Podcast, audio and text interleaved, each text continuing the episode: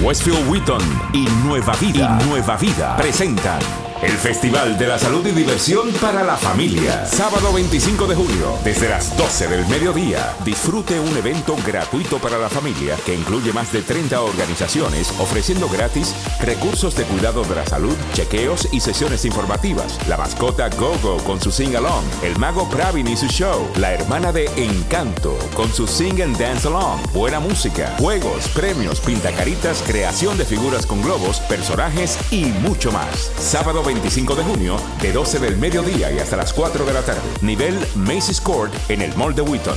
Presentado por Nueva Vida, Westfield Wheaton y el Condado Montgomery.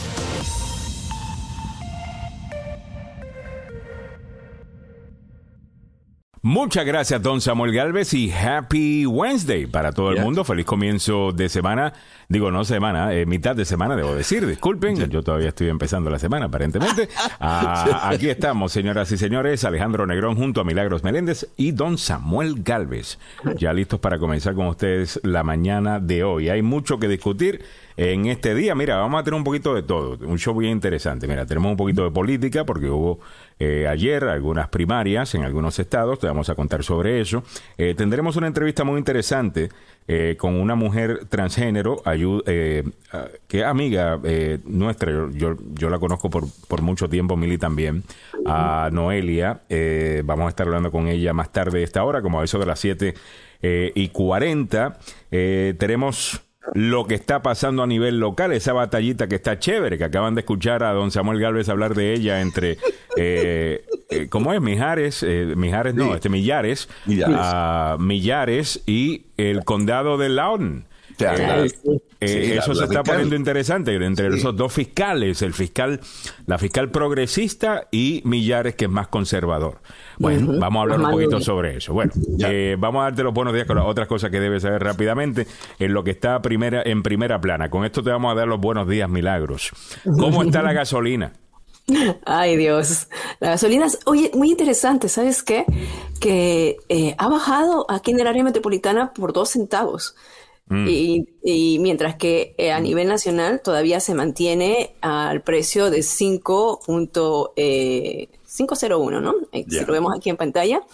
501 es el precio nacional. Y fíjate que en DC bajó 2 centavos, porque ayer estaba 5.26, ahora está 5.24. En Virginia también bajó 2 centavos, está a 4.86. Y en Maryland se mantiene a 5.01. Así que bueno, por lo menos. Les cuento un chambre, muchachos, ¿no? ¿Le cuento ¿De la gasolina? Sí, como no. Ah, a ver. Eh, el presidente Joe Biden, eh, según lo anunciaron los medios aquí a nivel nacional, le está enviando una carta a las compañías y a los directores de las empresas refinadoras de gasolina. La razón es simple. Cuando eh, comenzó la pandemia, comenzó a disminuir que la gente saliera a la calle y obviamente la producción estaba en un nivel alto y bajó de manera inmediata porque la gente estaba encerrada. Ahora que la gente está afuera, siempre los gasolineros, las empresas que usted ya sabe, desde la Shell Exxon para, para abajo, se han demorado en volver a la producción normal, precisamente para sacarle el dinero del bolsillo a usted. Así que lo que está haciendo el, el, presidente Biden es enviándole una carta a los ejecutivos de cada una de estas corporaciones productoras de eh, combustibles para que eh, se pongan las pilas, hermano. Porque la verdad la cosa es que lo estamos sintiendo profundamente en el bolsillo, Mili y Alejandro. Sí. Bueno, y era ahora. Eh, una de las cosas que hemos visto, por ejemplo, en Gran Bretaña, es que allá han pasado unos nuevos impuestos que básicamente se las están cobrando específicamente a estas compañías de energía y tratando de utilizar ese dinero para aliviar el costo eh, de los consumidores. Ah, y eso lo pasó un partido conservador. Eh, no sería una mala idea implementar eso eh, aquí en los Estados Unidos, pero solamente para que usted, y le menciono lo de Gran Bretaña para que tener el contexto, porque cualquier cosa que sea así, te van a decir que es puro socialismo, que quieren castigar a las compañías porque están ganando plata, que si esto, que si lo otro. Lo que me refiero lo hizo un partido conservador que son los Tories. Eh, nadie los va a acusar a ellos de, o sea, el partido de Margaret Thatcher. Eh, eh, o sea, nadie los va acusar a ellos de, ser socialistas, izquierdistas o lo que sea. Ah, no sé, eh, como que no podemos hablar de soluciones en este país ya. No tienen, o sea, no es como que no tienen la idea de que está diciendo esto porque lo están criticando de que va a ir a Arabia Saudita y que le están diciendo que vas a buscar petróleo con Arabia Saudita después de que tú no querías ir a, este país y ahora vas a ir a una cumbre eh, para negociar lo de petróleo, ¿por qué no mejor nos centralizamos aquí en las productoras y exigirle y aplastarle el cuello para que los productores de petróleo acá puedan eh, trabajar y puedan eh, nosotros mismos producir, porque nos estamos volviendo importadores cuando hemos sido productores, ¿no? Escuchaba que estábamos importando 4 millones de barriles al, día. Ya, el, el, problema, ¿sabe cuál es? que lo, lo, que pasa, por ejemplo, en Venezuela o en Arabia Saudita, que uno clava un, palo en un hoyo en la tierra y sale petróleo. Aquí tienen que eh, hacer un proceso de refinación, un proceso de cracking. o sea, el problema, el problema más serio es ese. Y lo que dijo ayer el secretario de Estado con relación a la visita de Biden a Arabia Saudita, Cisjordania, Israel, es que hemos tenido relaciones con los saudíes por más de 70 años. Y eh, hay un problema con uno de sus dirigentes, que es el, que está manejando prácticamente el país, el que estuvo involucrado en el asesinato de Jamal Khashoggi, el, del Washington Post, pero eso no hace que el resto de la nación y el resto de los príncipes, de la gente que hay allí, sea de la misma calaña que es este tipo. Bueno, yo me voy a enfocar solamente en que 19 de los que nos atacaron en septiembre 11 ah, eran, eran, eran de allí. Ah, hay informes que dice que ese gobierno, que supuestamente es nuestro aliado, sabían que esto iba a suceder, ya que eso es básicamente un estado policíaco allá y muy pocas cosas suceden en esa sociedad sin que se entere el gobierno.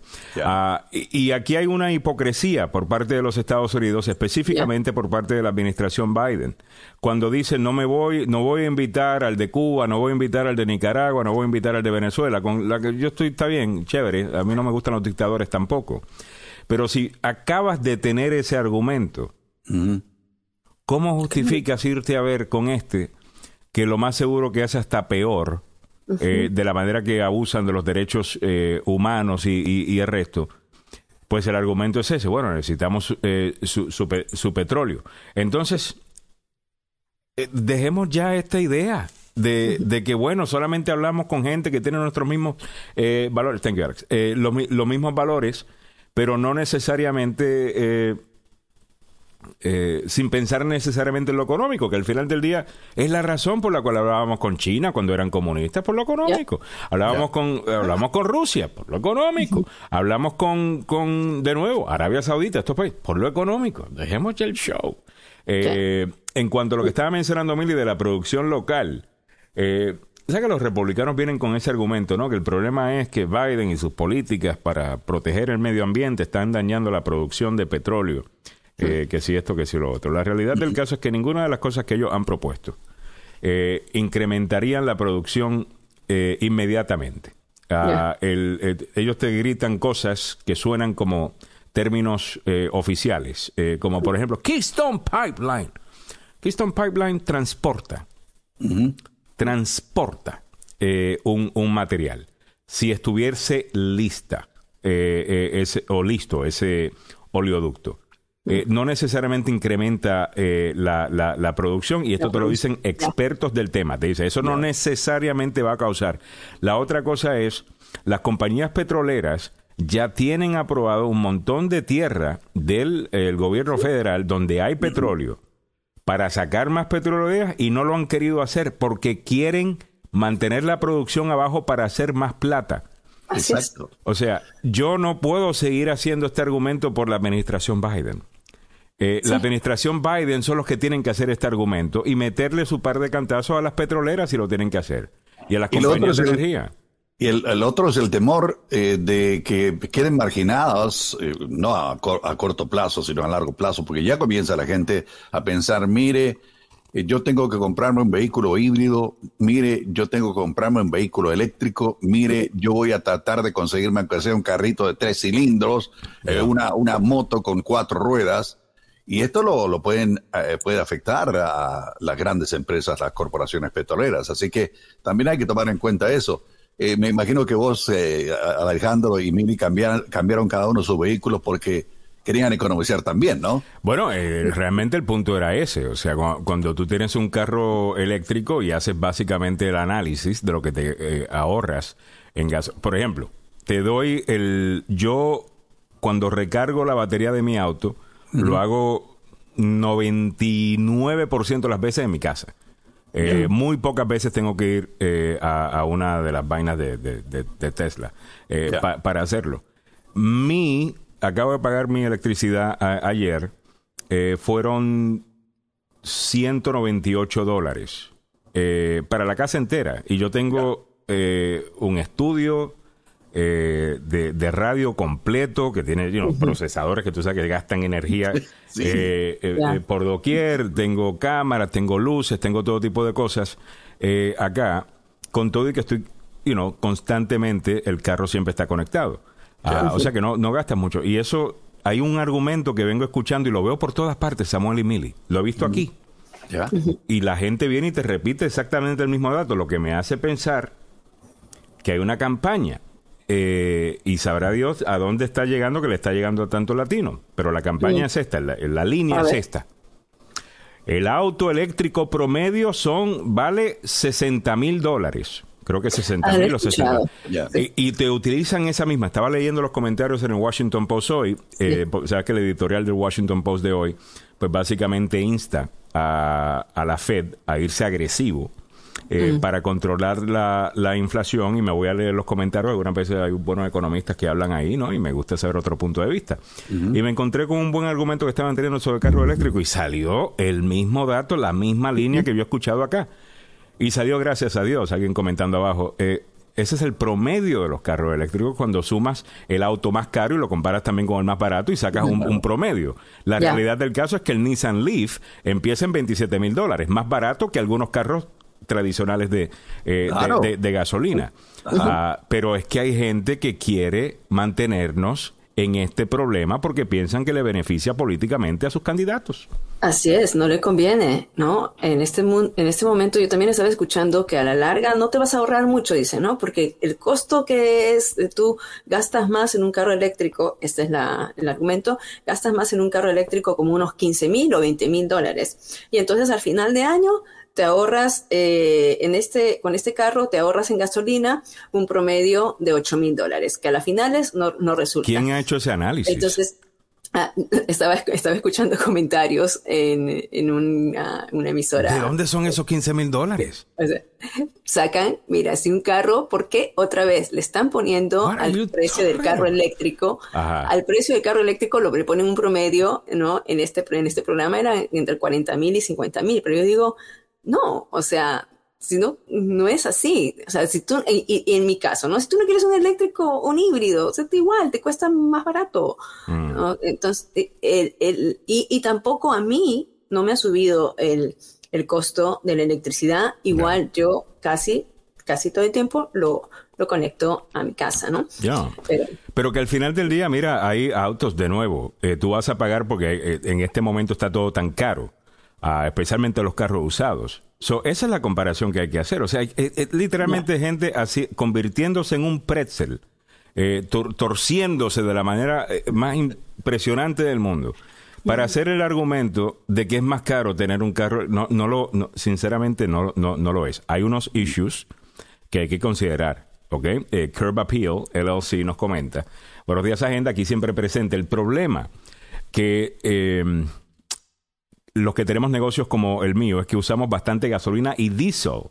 Eh, y nos está lambiendo la vaca. Y los carros eléctricos aún no están preparados para trabajos, eh, para trabajos pesados, totalmente. Eso es cierto. Y, para, eh, ya, tienes, tienes toda la razón. Pero hay mucha gente que se puede ahorrar dinero si se quitan de la cabeza la idea de que es más caro de lo que realmente es el carro eléctrico o que es algo que, you know, que, que no es. Eh, eh, ¿Me entiendes? O, la idea esta del populismo este de, Ted Cruz es que la solución de esta gente es que usted vaya y se compre un carro eléctrico. Ya. ¿Y, ¿Y qué hay de malo con eso? Entonces eso es gaslighting a, su, eh, eh, eh, eso es gaslighting. Sí, tú te ahorras mucha plata. Si tienes un pago mensual de 400 dólares para el auto y estás pagando más de eso, encima de eso en gasolina, su carro le está costando a usted 800 dólares al mes. ¿Me entiende? Si usted saca incluso en pagos el auto y tiene un pago mensual de 400 dólares, van a ser 500 dólares. ¿Ok? Y no se está gastando ese dinero en gasolina, se está ahorrando dinero. That is true. Eh, eso es cierto. Ah, bueno, vamos continuando para adelante. Mira, mira los trucks eléctricos ahí. No, no, voy, a, no voy a ver los, trucks eléctricos porque Samuel y yo nos vamos a quedar aquí toda la mañana. Sí, sí, ya, eh, los veo. Pongan un link eh, para más tardecito, a las 10 de la mañana empieza. Definitivamente. Vámonos a los deportes. Eh, felicidades a Costa Rica una vez más. Y los deportes vienen en breve después de este mensaje de un evento al cual te queremos invitar sábado 25 de junio, de junio, en el Mall de Wheaton.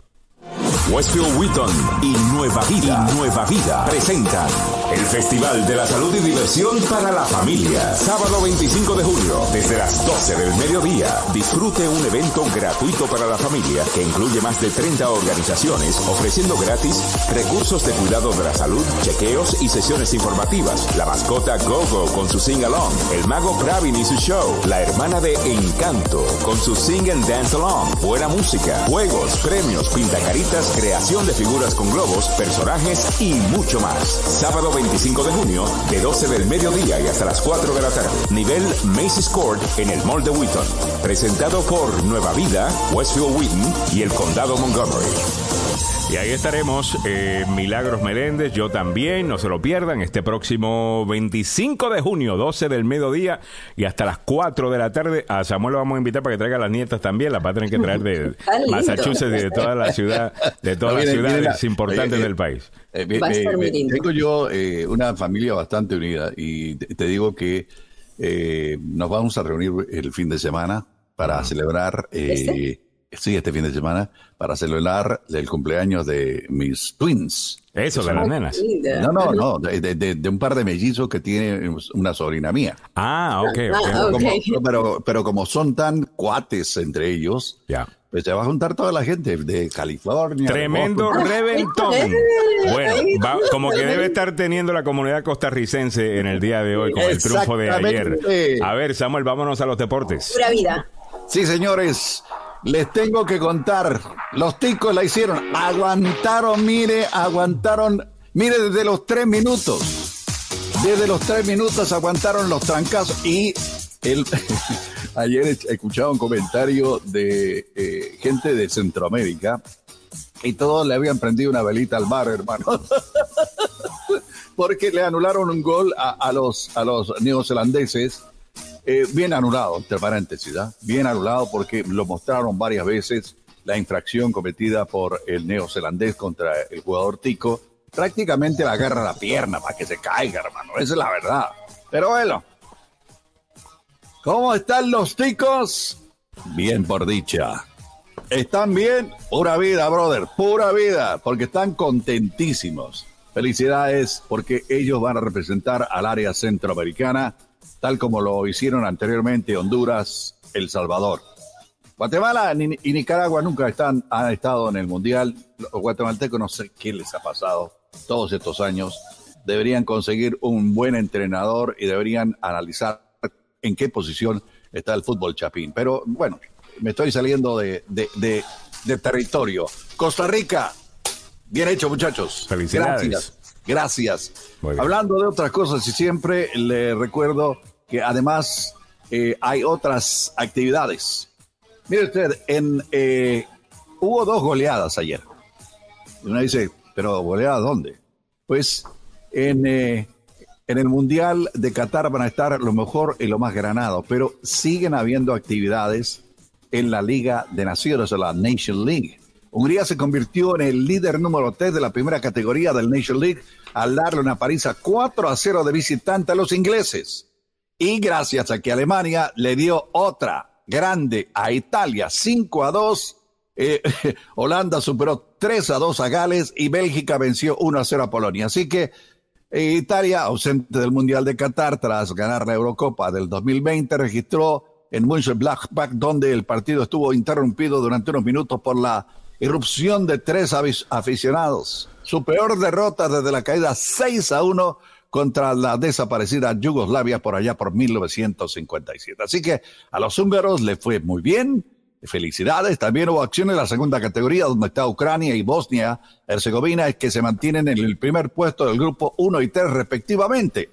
La tercera categoría ofreció partidos en el grupo 1 donde los turcos lideran con un puntaje ideal de, al vencer 2 a 0 al colista Lutia, Lituania, mientras que el escorta Luxemburgo apenas empató 2 a 2 con las Islas Faroe. Por último, Letonia se consolidó como el único líder del grupo 1 de la cuarta división al llegar a 12 puntos con su triunfo 2 a 0 de visita ante el, colista de Liechtenstein. Y usted dice, ¿pero dónde está eso? Sí, es el, increíble, pero sí se hay fútbol eh, dentro de todo el planeta a diario. Cuando regresemos a la hora en punto, le voy a contar que hay dos, dos jugadores de la República Oriental del Uruguay. Uno podría quedarse bueno, ya está, es oficial, uno se queda en Liverpool y el otro está negociando en estos momentos con la Juventus. Y le recuerdo que este segmento de los deportes llega a ustedes por una cortesía del abogado Joseph Malouf. Sí, el abogado donde usted, eh, si tiene algún accidente como los que doy a conocer diariamente, pues tiene ahí seguridad de que si resultó herida o resultó herido en este accidente, va a tener una buena representación. Muy bien. El número es el 301-947-8998. Antes de irnos, un vistazo al tráfico. ¿Cómo no? hay todavía escombros tirados por el camino de la 495 en la parte externa del Beltway a la altura del puente de la región americana. No sé qué, qué tipo de, de material. Ahí, ahí Hay un camión con problemas mecánicos en la 395 en ambas direcciones a la altura de Potomac Park y donde está el centro de la policía de parques hacia el eh, puente Case.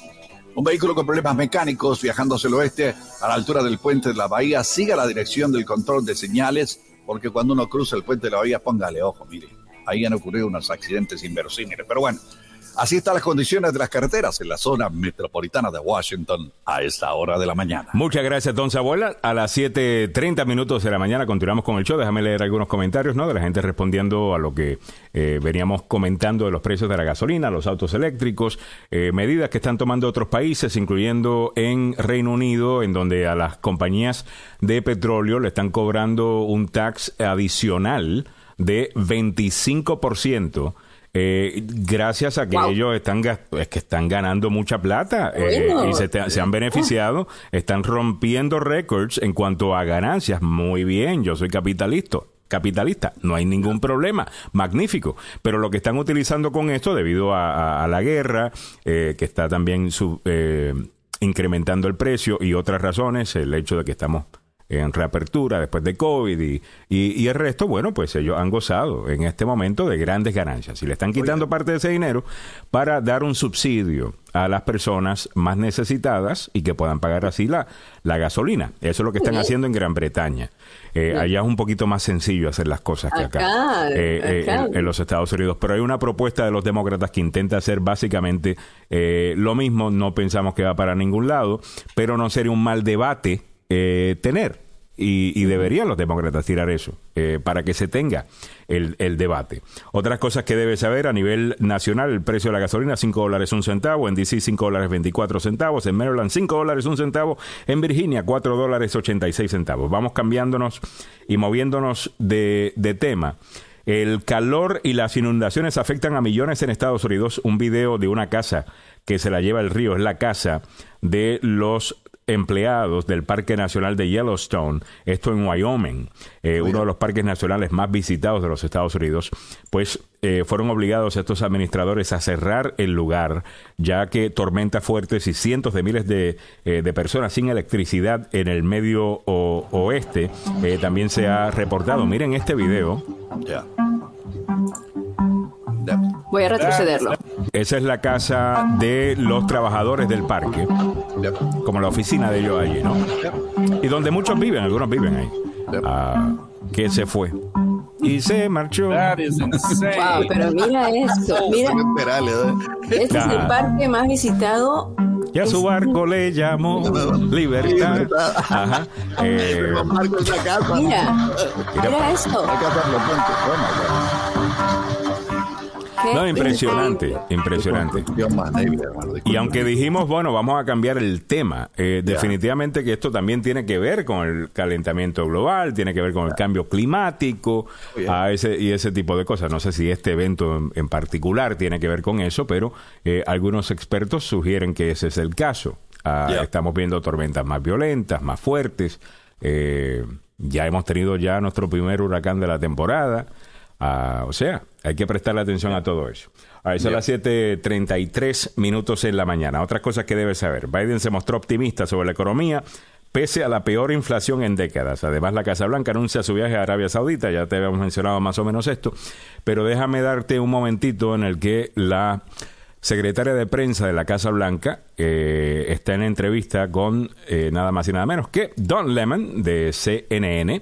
Y Don Lemon eh, le hace la pregunta, óigame, señora secretaria Karine Jean, uh, Jean Pierre, a Jean Pierre, ¿será que parte del problema económico que estamos teniendo los Estados Unidos con inflación tiene que ver con toda la ayuda que se estuvo dando y que estuvo dando el gobierno de Biden? Esta es la pregunta. They also say that last year's stimulus package, which you mentioned, contributed to inflation, Karine. Does the Biden administration bear some responsibility for this? So, first of all, um, the American Rescue Plan met the moment, and it has put us in a place where we can actually uh, uh, put us in a place where the American people feel can, can can actually we can take on inflation. What I mean by that is we've see, we've seen growth right with eight, as I mentioned more than eight million jobs, and now we're transitioning into a steady, a stable growth. The president actually wrote an op-ed to discuss that himself, talk, lay out his plan on how we're going to bring down inflation, and so that's really important. In order uh, to take this on, we got to have some uh, be in a good historic economic place, which is where we are right now. Yo no sé, qué, yo no sé qué contestó ella. Sinceramente no sé Ah, no te escucho, Sinceramente, no sé qué fue lo que contestó eh, ella. Eh, disculpen, es una cantinflada. Eh, eh, desde mi punto de vista, habían palabras saliendo, se escucharon, pero no, no sé si se dijo algo ah, sobre esto. Yo creo que sí, está clara la, la, la, data, que hay un montón de cosas que están contribuyendo a, esto, incluyendo pues eh, que la economía la estaban inyectando con demasiado cash. que es lo que te dicen todo tipo de economistas, incluyendo un ex economista de Barack Obama, Larry Summers, eh, y de Bill Clinton, by the way. So, Pero ahí vamos. Eh, cosas que debes saber. Otras cositas que debes saber rápidamente. Vámonos a las elecciones. Ayer tuvimos primarias en algunos estados. Le fue muy bien al ex presidente Trump. La pregunta es si eso es una buena o mala noticia para el Partido Republicano, porque no necesariamente es la misma cosa, ¿ves? Ah, porque alguna de la gente que eligieron en Nevada son unas joyitas. Oye, oh, y se lo van a tirar encima que cuando sea la competencia, la verdadera, porque estas son primarias, obviamente. Y cada uno de los candidatos por Trump eh, da vergüenza, man. Es la verdad. como que les conviene, ¿no? A los demócratas. Claro. Yo creo que les conviene. O sea, yo me recuerda mucho cuando ganaron estos candidatos del Tea Party. Eh, al creo que fue en el ciclo de 2010. y muchos de ellos, pues, eh, después se enfrentaron a demócratas más o menos eh, tradicionales. Y algunos simplemente no podían correr en una elección general. Eh, los republicanos sí ganaron eh, algunas elecciones, pero perdieron otras oportunidades, precisamente porque presentaron a una gente eh, fuera de lo que consideramos el, el, mainstream. ¿no? Entre otras cosas que tienen que ver con esto, en Carolina del Sur también hubo elecciones. Tom Rice, quien había votado a favor de destituir a Trump, él es republicano, el año pasado perdió en esa primaria, eso ya se sabía, mientras que la representante Nancy Mace quien provocó la ira de Trump después de votar para certificar las elecciones presidenciales de 2020, porque, you know, eso, eso es controversial en el mundo eh, de, Trump, ganó, eh, pudo mantener su, su posición. Ah, así que ya se mantiene. El candidato respaldado por Trump, Russell Fry, derrotó a Rice, según Associated Press. Rice duplicó su voto eh, de juicio político y discutió con Trump llamándolo un posible tirano en una entrevista reciente en el Washington Post. Eh, Mace, que sobrevivió a su desafío, intentó cerrar la brecha eh, con Trump. Creo que incluso, pues, dijo, bueno, yo voté, eh, Yo voté en contra de que lo destituyeran. Eh, ok. Ah, demócratas pagan anuncios para promover candidatos republicanos. Es parte de una estrategia. A ver, Mili, cuéntame. Sí, eso es lo que en California, por ejemplo, lo que están haciendo es que los demócratas analizan quién es el candidato que les convendría a ellos en noviembre eh, estar enfrentando, ¿no? Entonces se van con el que es el más extremista, mm. apostando a que esto eh, pudiera salirle así, no, no, no tanto el tiro por la culata, porque de repente la gente se va por, por esos temas que son de teorías de conspiración y todo ello. Entonces están pagando anuncios, los paquetes, los packs que son demócratas en California, están pagando anuncios precisamente para eso. Y tengo aquí el ejemplo de uno de ellos, así que vamos a ponerlo. Ok, son, demócratas buscando que, que, que, voten por un trompista. Por un trompista. No, Republicans got to check the ingredients. David Valadeo claims he's Republican. Yet, David Valadeo voted to impeach President Trump. Yeah, Valadeo voted to impeach Trump. And Republican Chris Matisse, a true conservative, 100% pro Trump and proud. Pro Trump Republican Chris Matisse, military veteran, local businessman, or politician David Valadeo, who voted to impeach Trump. Republicans, it's time to decide. House Majority Pack is responsible for the content of this ad. Ahora, tú me dices que el anuncio lo hace un demócrata. Lo hace el paquete, el PAC demócrata de California, que es el, PAC, es como decir el... Um, ¿cómo, ¿Cómo traduciría? El Political Action Committee es un comité de, acción política que básicamente se te junta, puedes recaudar dinero y puedes gastar ese dinero en actividades políticas como comprar anuncios y ese, y ese tipo de cosas. Entonces, esto es un PAC demócrata. En California. El que produce este comercial y lo paga. Así es. Entonces, y esto ha tenido... Pero ten cuidado, porque decir a true conservative, la, la idea de conservative, a diferencia del liberal, el, el, demócrata, como ustedes se han dado cuenta, le corre al término liberal. El republicano le corre al término conservador. Ellos piensan que es algo positivo. Ah, y yo creo que está bien la estrategia, ¿no? Pónganse al más extremista. Eh, pero hacerle propaganda de que es un verdadero conservador, ahí le podría tirar, le podría salir el tiro por la culata porque mucha gente se considera conservadora. Eso es lo que digo, ¿no? Podría salirle el tiro por la culata. Ahora, ¿esa es una estrategia nueva? No, estaba leyendo que el senador demócrata... La senadora, eh, eh, sí, sí. No, sí, claro, Claire. Claire, McCaskill. Ella había utilizado esta estrategia y que le había funcionado. Había un artículo interesante, dice, ¿cómo es que yo ayudé a que eh, un candidato eh, ganara? Así yo podría después enfrentarme a este rival y e, ella ganaría, ¿no? Y es la estrategia, pero así como que con un... Hay que tener cuidado. hay que tener... La línea es muy delgadita. Muy bien es muy delgadita porque se pueden ir para el otro lado. Veremos a ver qué sucede con esto. Bueno, 7.41, lo estamos prestando atención también. Estoy un, minuto tarde, en breve tenemos una invitada especial ah, con quien vamos a estar hablando eh, en breve, no se lo quieren perder, una eh, entrevista eh, muy interesante. Vamos a hablar con ella un poquito sobre quién es ella, vamos a entender un poquito mejor el, el mundo desde, desde el punto de vista de una persona eh, transgénero. Eh, eso a continuación, mantenga la sintonía, pero sí queremos que sepan que le estamos prestando atención a las elecciones locales en Virginia. Eh, también veo que Jesly Vega sigue haciendo parece que está muy bien con el Partido Republicano. Para eso se ha tenido que juntar con una, con una gente bien rarita. ahí veremos a ver si solamente es una estrategia para ganar la primaria o si se va a mantener ahí. Eh, una vez eh, gane, si es que gana, ¿no? Eh, pero le estamos prestando atención a eso. Una pregunta para Milagros. si presentan un peso pesado los demócratas en esa zona que es conservadora, ¿Podría mm, mantener los demócratas alguna lo que, pasa, lo que pasa es que Jenny Vega está por el Distrito 7. Distrito 7 es interesante porque ha tenido una nueva redistribución. Distrito 7 correspondía antes a Richmond, Stafford, toda esta zona un poco más alejada. Y al ver la redistribución, entonces también agarró a Prince William. Eh, ah. Entonces, al agarrar a Prince William es que Jesly Vega se lanza, pero ya en este, en este distrito 7 ya hay una demócrata que eh, ganó hace, en el 2018, Abigail, el apellido uh, ahorita se lo verifico el apellido, eh, pero es ya hay una demócrata. Entonces, el republicano que salga de aquí puede. este, esta, esta contienda en el Estamos, estamos ya esperando, tengo la, la, invitada, habíamos prometido eso ya, pero dame, vamos a cerrarlo rápido, disculpa, pero es que Samuel te hizo, Joseph, te pidió el análisis, eh, pero que pedí que la invitada estuviera más temprano para dedicarle un poquito más de tiempo. Más tiempo. Precisamente. Ah, podemos hacer, vamos a, vamos a poder analizarlo después o mañana vamos a tener otra invitada igual. Pero, o, sea, el ojo va a estar puesto en el Distrito 7 porque puede ser que el demócrata pierda el escaño eh, y esté un republicano allá. Muy bien, bueno, déjame darle la bienvenida. Muchas gracias, Milagros. Y Milagros le está prestando atención a eso, le habla también en el tiempo latino. Hablando del tiempo latino, ahí está una amiga activista, Noelia y Zarza, está con nosotros en el día de hoy. Noelia, bienvenida al programa.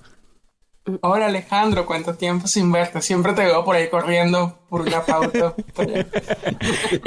igualmente. Bueno, eh, hablemos contigo. Cuéntame primero, eh, tú eres activista, cuéntame un poquito sobre ti. Eres una mujer transgénero. Ah, eso eh, es importante mencionarlo porque va a ser parte de la conversación que vamos a tener ah, aquí en el día de hoy.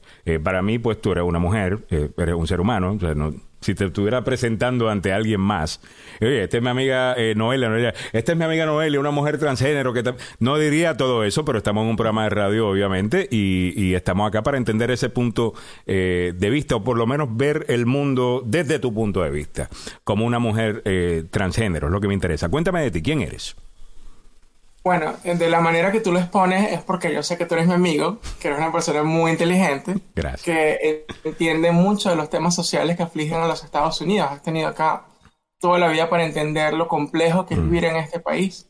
Ah, nosotros venimos de una sociedad y países que somos muy, que se quiere, homogéneos, muy conservadores, donde lo distinto siempre es visto como al ojo.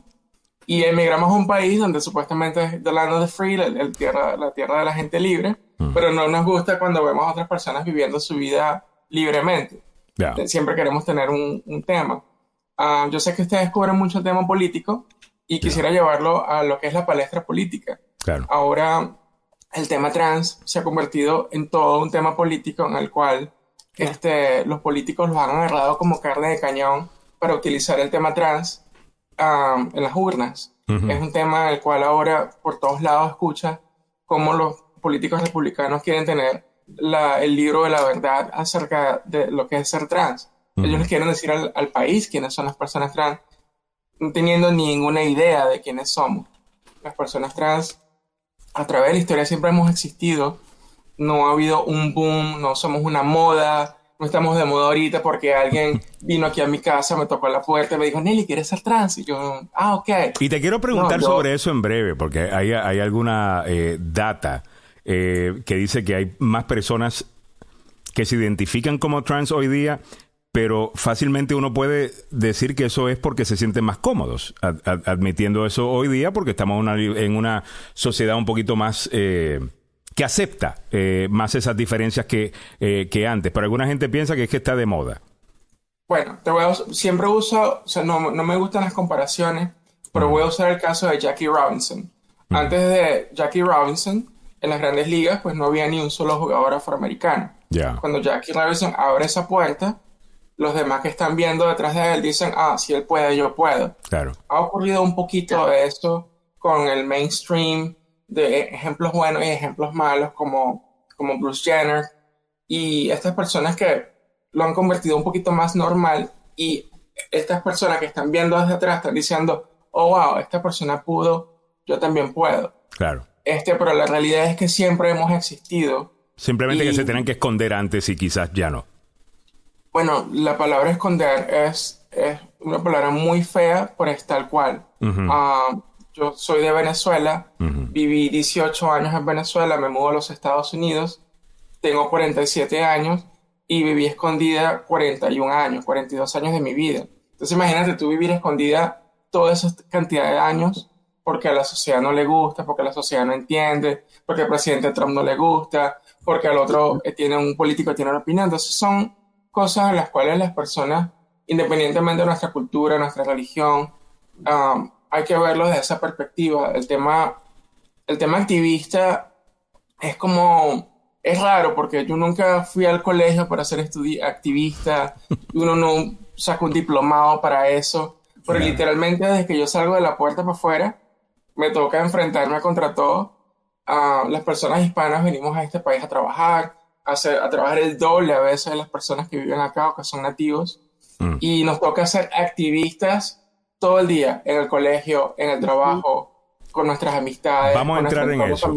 Entremos, entremos en ese tema eh, en breve, pero quiero antes para la audiencia que eh, quizás pues nunca han hablado eh, con alguien que es transgénero, que se informan sobre lo que es ser transgénero desde un punto de vista del, del estereotipo, que quizás alguien que no conoce tampoco le ha dicho, esto es lo que es. tienes 47 años. ¿Cuándo tú sentías... No, lo dije por es secreto. Mira, ¿Cuándo, tú sentiste eh, que, que, estabas dentro de... O, cómo se siente primero? Eh, eh, ser hombre, nacer hombre con las partes de hombre y el resto, pero sentirte que eres mujer. ¿Cómo, ¿Cómo, se siente eso?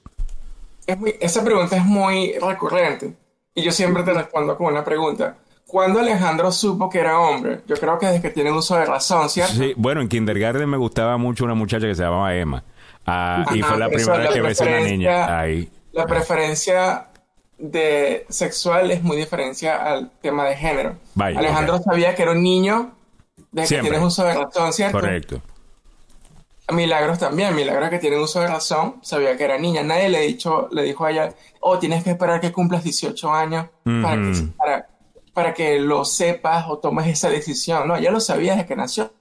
Samuel también. Samuel desde que nació hace, no sé, hace unos 30 años. Yo estaba rodeado de mujeres, te cuento. ¿eh? Yo estaba rodeado de mujeres porque soy el único de cuatro. Correcto. Entonces, el tema de saberlo, lo sabes y que tienes uso de razón. Lo sabías, ok. ¿Cómo se sentía eso? Tú, tú mirar al espejo, ves lo que es un niño, pero tú eres mujer. ¿Cómo, se siente eso? se siente la única ah, metáfora que puedo usar es el tema de la de lo que es la anorexia. Tú sabes que cuando tienes anorexia mm. eres flaquita, pero te ves en el espejo y te ves gorda. Bueno, Este, con la disforia de género, tú te ves en el espejo, estás viendo alguna imagen en el espejo, pero en tu mente estás viendo otra cosa. Entonces le intentas acomodar. Vas al cuarto de tu mamá, te pones un traje de tu mamá o te pones a jugar con, con las cosas de tus hermanas, esto, lo otro y así lo sobre, es como un paliativo, ¿no? Pero al final del día venimos de una cultura en la cual eso no es aceptado. Tú sabes qué pasa cuando un niño varón está en su casa y lo encuentran jugando con la ropa de la mamá. Sabes las consecuencias que eso tiene y eso hace que psicológicamente tú te encierras y lo metes en una cajita. Te escondes. Y, vives así el resto de tu vida. ¿Me explico?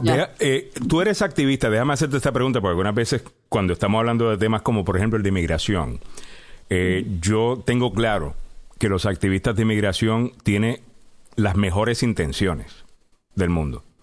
Eso yo lo tengo claro. Pero siento que algunas veces las cosas que hacen le hacen daño al movimiento o nos alejan de una solución a, una reforma migratoria, de nuevo, con muy buenas intenciones. Y te pregunto, porque hoy día estamos hablando bastante del tema de los transgéneros basado en el tema de las competencias atléticas.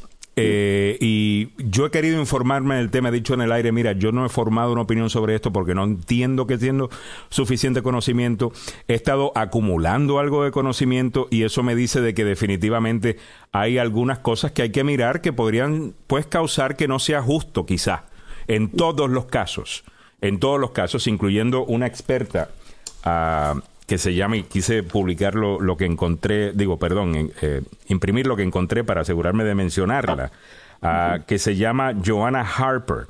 Eh, quien ha asesorado al Comité Olímpico Internacional. Y ella tiene un punto de vista bien interesante sobre esto. Dice, mira, en algunos deportes no va a hacer diferencia. En otros sí. Y te da la ciencia detrás de eso. Como mujer transgénero, como, la primera pregunta, ¿Cómo hablan los activistas que están en la televisión nacional y tomando casi todo el oxígeno de la conversación? ¿Están representándolos a ustedes bien? ¿Se sienten, ¿Te sientes representada bien por algunos de estos activistas? Algunos que se han ido demasiado lejos, algunos que están antagonizando demasiado al resto de la comunidad. Eh, ¿Cómo te sientes sobre eso? Y segundo, ¿qué opinas sobre estos temas de los deportes y las mujeres?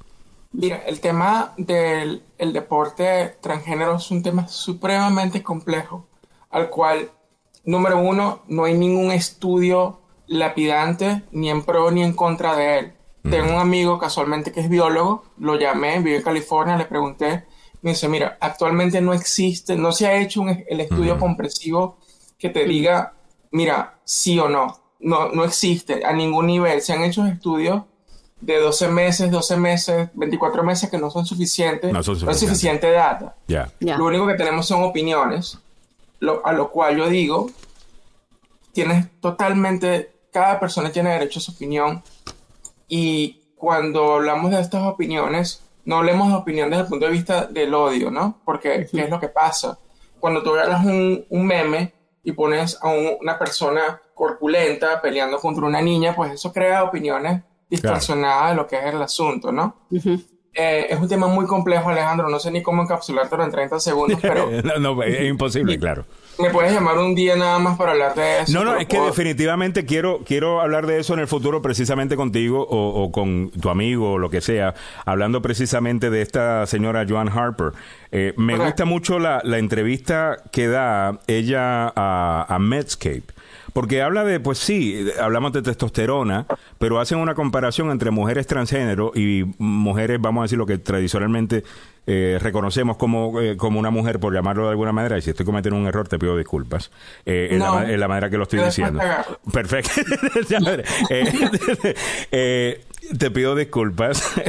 pero dicen que el 95% de las mujeres cisgénero, o sea, mili, tienen testosterona por debajo de 2 nanómoles por litro y las mujeres eh, trans es 94%. So, en ese aspecto no hay mucha diferencia. En donde sí hay una diferencia es la hemoglobina, que es más alta en los hombres y permite eh, que entre más oxígeno a los músculos. Y supuestamente lo que dice esta experta es, por ejemplo, en una competencia de 800 metros, a lo mejor no va a haber mucha... Eh, mucha diferencia. En un maratón, ahí va a ser, ahí sí va a haber una diferencia. So, hay que educarnos para poder hablar de estos temas y con mucho gusto te invito para eh, y podemos traer algunos expertos. Yo creo que eso le gusta mucho eh, a la gente. Bueno, esas, esas eran mis preguntas. Yo sé que los muchachos quieren hacer preguntas también. Eh, adelante, Mili. Sí, yo, yo tengo de lo que hemos conversado, Noelia, lo difícil que es, ¿no? Este cambio, ah, sobre todo en la cultura hispana. Lo primero que tú me comentabas que porque tú, te, tú tienes tu niña, ¿no? Una familia, tenías una familia formada, bueno, tienes, tienes una familia y, tienes tu niña.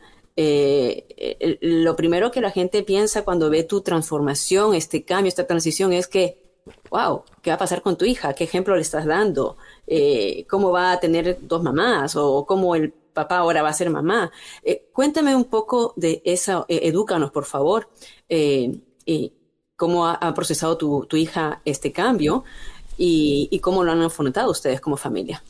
Este tren de pensamiento es el tren de pensamiento más común y más establecido en nuestra cultura hispana. De hecho, de México para abajo ah, es prácticamente no solamente tabú, sino en muchas formas ilegal que una persona trans pueda ser padre o madre. solamente puedo hablar del caso de Venezuela. En Venezuela se han conocido casos en los cuales familias que se han formado en la cual una persona tiene un niño y la otra persona es trans, la policía les ha venido a tocar la puerta a decirle esto no puede, esto no puede seguir pasando. Mm. Aquí hay una, un abuso infantil. Yo viví en Virginia en el año 2016, me mudo a Washington en el 2017 y eso fue preciso exactamente la misma receptividad que tuve en mi compendio diáspora um, venezolana y en general hubo mucho shock como que la gente se devolvió a lo que es una película de Almodóvar y no podían creer, oh my God, ahora esta persona que era hombre, ahora va a ser mujer, esto, esto es inmoral, esto no puede ser. Um, me mudé a Washington, D.C. a sabiendas de que Washington, D.C., al igual que New York, al igual que San Francisco, son ciudades un poquito más liberal, un poquito más abiertas, en las cuales yo pude ir al colegio de mi hija, explicarle a la directora, yo soy una persona trans, esta es mi hija, yo, yo fui por allá con una explicación y la señora, señora, a nosotros no nos importa, déme la información de la niña. Me la inscribieron. En el colegio de la niña hay niños y niñas abiertamente ah, viviendo, tratando de vivir una vida más abierta y en realidad nunca tuvimos ningún problema. Yo expliqué a mi hija lo que iba a pasar, nos mudamos a Washington, D.C., aquí vivimos, yo vivo como su mamá legalmente, ella también, esto no puede ser posible en otros estados, porque eso se maneja a nivel estatal.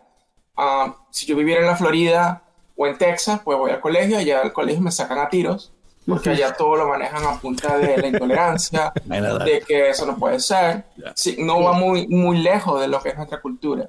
Entonces mi vida está hecha básicamente para enseñarle a la gente, yo soy una persona normal, Los, yo no soy mejor mamá ni mejor ni peor que nadie, soy simplemente una mamá.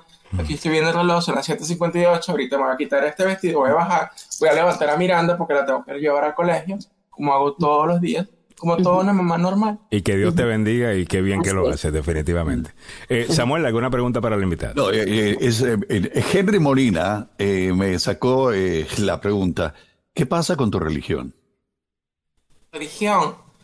¿La um, yo sé que, claro, yo sé que aquí el tema de la religión es, en nuestra, en nuestra cultura es súper fuerte. Mm. Um, yo, a mí me criaron como una persona católica a, mí la católica, la, iglesia católica no me acepta como tal, como este compendio que yo soy, no. Yo, yo, yo tuve bautizo, primera comunión, todo. Pero yo voy a una iglesia, oye, no sé si me van a echar agua caliente o si, o si me van a, sacar a correr. Pero, Mira, una de las razones que deberían seguir a agua es por su sentido de humor. Una de las razones que deberían seguir en sus redes sociales es por su sentido de humor, que es absolutamente excelente. Ah, bueno, tú siempre te estás riendo de las tonterías. Sí. Tremenda profesional, ok. Y es tremenda profesional. Pero ¿cómo, ¿cómo lidias con eso, con la religión, con tu, con tu fe? Bueno, no, la, la relación conmigo con Dios es directamente, no hay intermediarios, no hay okay. no hay, no hay casa, no hay nada, y él sabe que yo me estoy portando bien y cuando me porto mal, pues pido perdón. Claro. Pero, este, no hay intermediarios. La, relación con Dios debe ser directa. y tengo miedo, tengo miedo de ir donde el padre Hoyos porque no sé qué me va a hacer cuando me vea. Óigame, eh, dicen, eh, tengo una pregunta por acá de Daniel Solís. Esta semana, o estas últimas semanas, estuvimos hablando de esta demostración, eran eh, llevaron a niños, y fue en Texas eh, precisamente, eh, llevaron a niños a un club que es de, gays a, y hacer una demostración con mujeres travestis. en donde, drag queens. Drag queens. Ah, ok, drag queens, disculpa. Que están bailando y recibiendo dólares de parte de, los niños. fuera de que este tema sea, you tenga que ver con, con el tema de ser transgénero o lo que sea, eh, eh, eh, ¿Eso está bien que niños a esa edad estén haciendo eso, visitando clubs así? Mira, no solamente no está bien, sino que yo lo veo más como un fallo de los padres que de nadie. Todos aquí somos padres. Yo, yo sé dónde siempre está mi hija. mi hija tiene 16 años y no recuerdo haber pensado que estaba bien ir a ningún sitio de entretenimiento adulto a hacer eso. Entonces yo digo, ¿dónde están los padres? Claro. Por otro lado, la comunidad LGBT como tal no he entendido todavía que ya pasamos de ser una cosa ah, como que una subcultura, como algo más mainstream y que vamos a estar más expuestas a este tipo de cosas. Las personas que, que, odian a las personas LGBT viven por esos pequeños clips donde están viendo, oh, mira, todas las personas LGBT son unos pervertidos que quieren corromper a nuestros niños. Yo digo, yo no soy así. yo nunca he llevado a mi niña a un sitio a meterle dólares a nadie. Entonces, ¿dónde están los papás de esos niños? No lo sé Ahora el gobernador de Santis se está agarrando de eso para decir, ya yo pasé leyes para que no se pueda hablar de temas LGBT en los colegios, ahora déjame pasar una ley para que nadie pueda ir nunca a un show drag. Y yo digo, mira, ¿sabes qué? ¿Cuándo me vas a arreglar el problema de la educación, el problema de la economía, el problema de la gasolina, el problema de inmigración? Esas cosas son más importantes. Pero eso lo que hace es crear ruido y ruido y ruido y ruido y hacer, hacer crear que todas las personas LGBT son una cuenta de pervertidos que quieren corromper a nuestros niños, que no quieren yo yo no soy así. A, eso iba con la pregunta que te decía, si te sientes bien representado por algunos activistas que son los que organizaron eh, todo esto, me imagino con buenas intenciones, pero yo creo que el resultado final podría ser antagonizar a, la gente, porque la gente va a pensar que Noelia, ah, sí, eso es lo que ellos hacen. No, es un tema, que es un tema que es un tema que como cualquier gremio lo tenemos que hablar entre nosotros a ver, mira, esto está bien, esto está mal. Hay personas que están de acuerdo con ciertas cosas, hay otras que yo siento que la todo el movimiento LGBT tiene que madurar, ya tiene que salir del tema de que vamos a hacer otro nivel ya. Y que evolucionar, porque ya nos están subiendo a CNN, entonces lo que estamos viendo en CNN y en Fox News nos van a agarrar de comidilla. Y lo, viste lo que ocurrió en, no sé si fue en Idaho, ahorita no me acuerdo el estado. En Idaho. a 20 y pico de tipos. 31. Iván, eso es lo que eso genera. No, no escuché, perdón, ¿qué pasó en Idaho? Lo de, lo, de los 30 que agarraron dentro de un camión. Ah, claro, claro, los supremacistas de aquellos, correcto. La gente, eso huele loca a la gente y piensa, no, yo tengo que. Bueno, lo que pasó con el fulano Pixagate. Pixagate es aquí al lado de mi casa. Volvieron loca a la gente que hay, hay niños pedófilos, que hay niños que están, unos niños que lo están corrompiendo. Y era todo mentira. Porque con esa política mantienen loca a la gente y no nos están ocupando de los problemas que se tienen que ocupar. Entonces ahora lo que tiene la culpa de todos los problemas son unas drag queens que están haciendo un show por allá en un bar en Texas. Esa es la responsable de que yo no tenga trabajo, la, gasolina está en 6 dólares. Eh, there, you, go. Bueno, muchas gracias a Noelia y Zarza, es activista. Eh, ¿Activista transgénero o eres simplemente activista? Yo soy Noelia, cántamela no, como la canción de Noelia, Noelia. Bravo, por favor. Cántamela la canción de Bravo. Sí, qué lindo. Oiga, Noelia, muchísimas gracias por tu tiempo y debería regresar al show porque además de eso, Noelia eh, pues conoce mucho de política, conoce mucho de temas y podría opinar de cualquiera de los temas. Puedo hablar de Venezuela, puedo hablar de mal de Chávez todo el día. Oye, hablando de eso, acabo de grabar para un documental que va a estar saliendo ya eh, pronto, eh, que se llama 17 días que lo produce Pedro ah. Correa. Eh, y me gustó mucho el trabajo que está haciendo. Va a verse, eh, se está viendo magnífico ese proyecto. Ah, yo les presté mi voz para, para el para el intro, que son como unos eh, tres, minutos. Ah, está muy bueno, y queda, y está quedando brutal. Bueno, Noelia, te mando un abrazo, te mando un beso. Muchísimas gracias por tu tiempo. como siempre, y síguela, Noelia y Sarsa. además de eso, es periodista. sí. Ahí la tenemos. O que la primera vez que yo la conocí a ella todavía tenía la apariencia de, hombre. Le invité a mi programa de, televisión precisamente para hablar de, política. Era para hablar de Venezuela. Ah, y después la, segunda vez eh, muy, que la... Muy bien, muy bien. Ah, ¿Se, cortó? No, no. No se cortó. Ok. Bueno, ya nos vamos entonces. Vámonos entonces al noticiero del tope de la hora. Don Samuel Galvez ya está listo con la información. Adelante, Samuel. Gracias.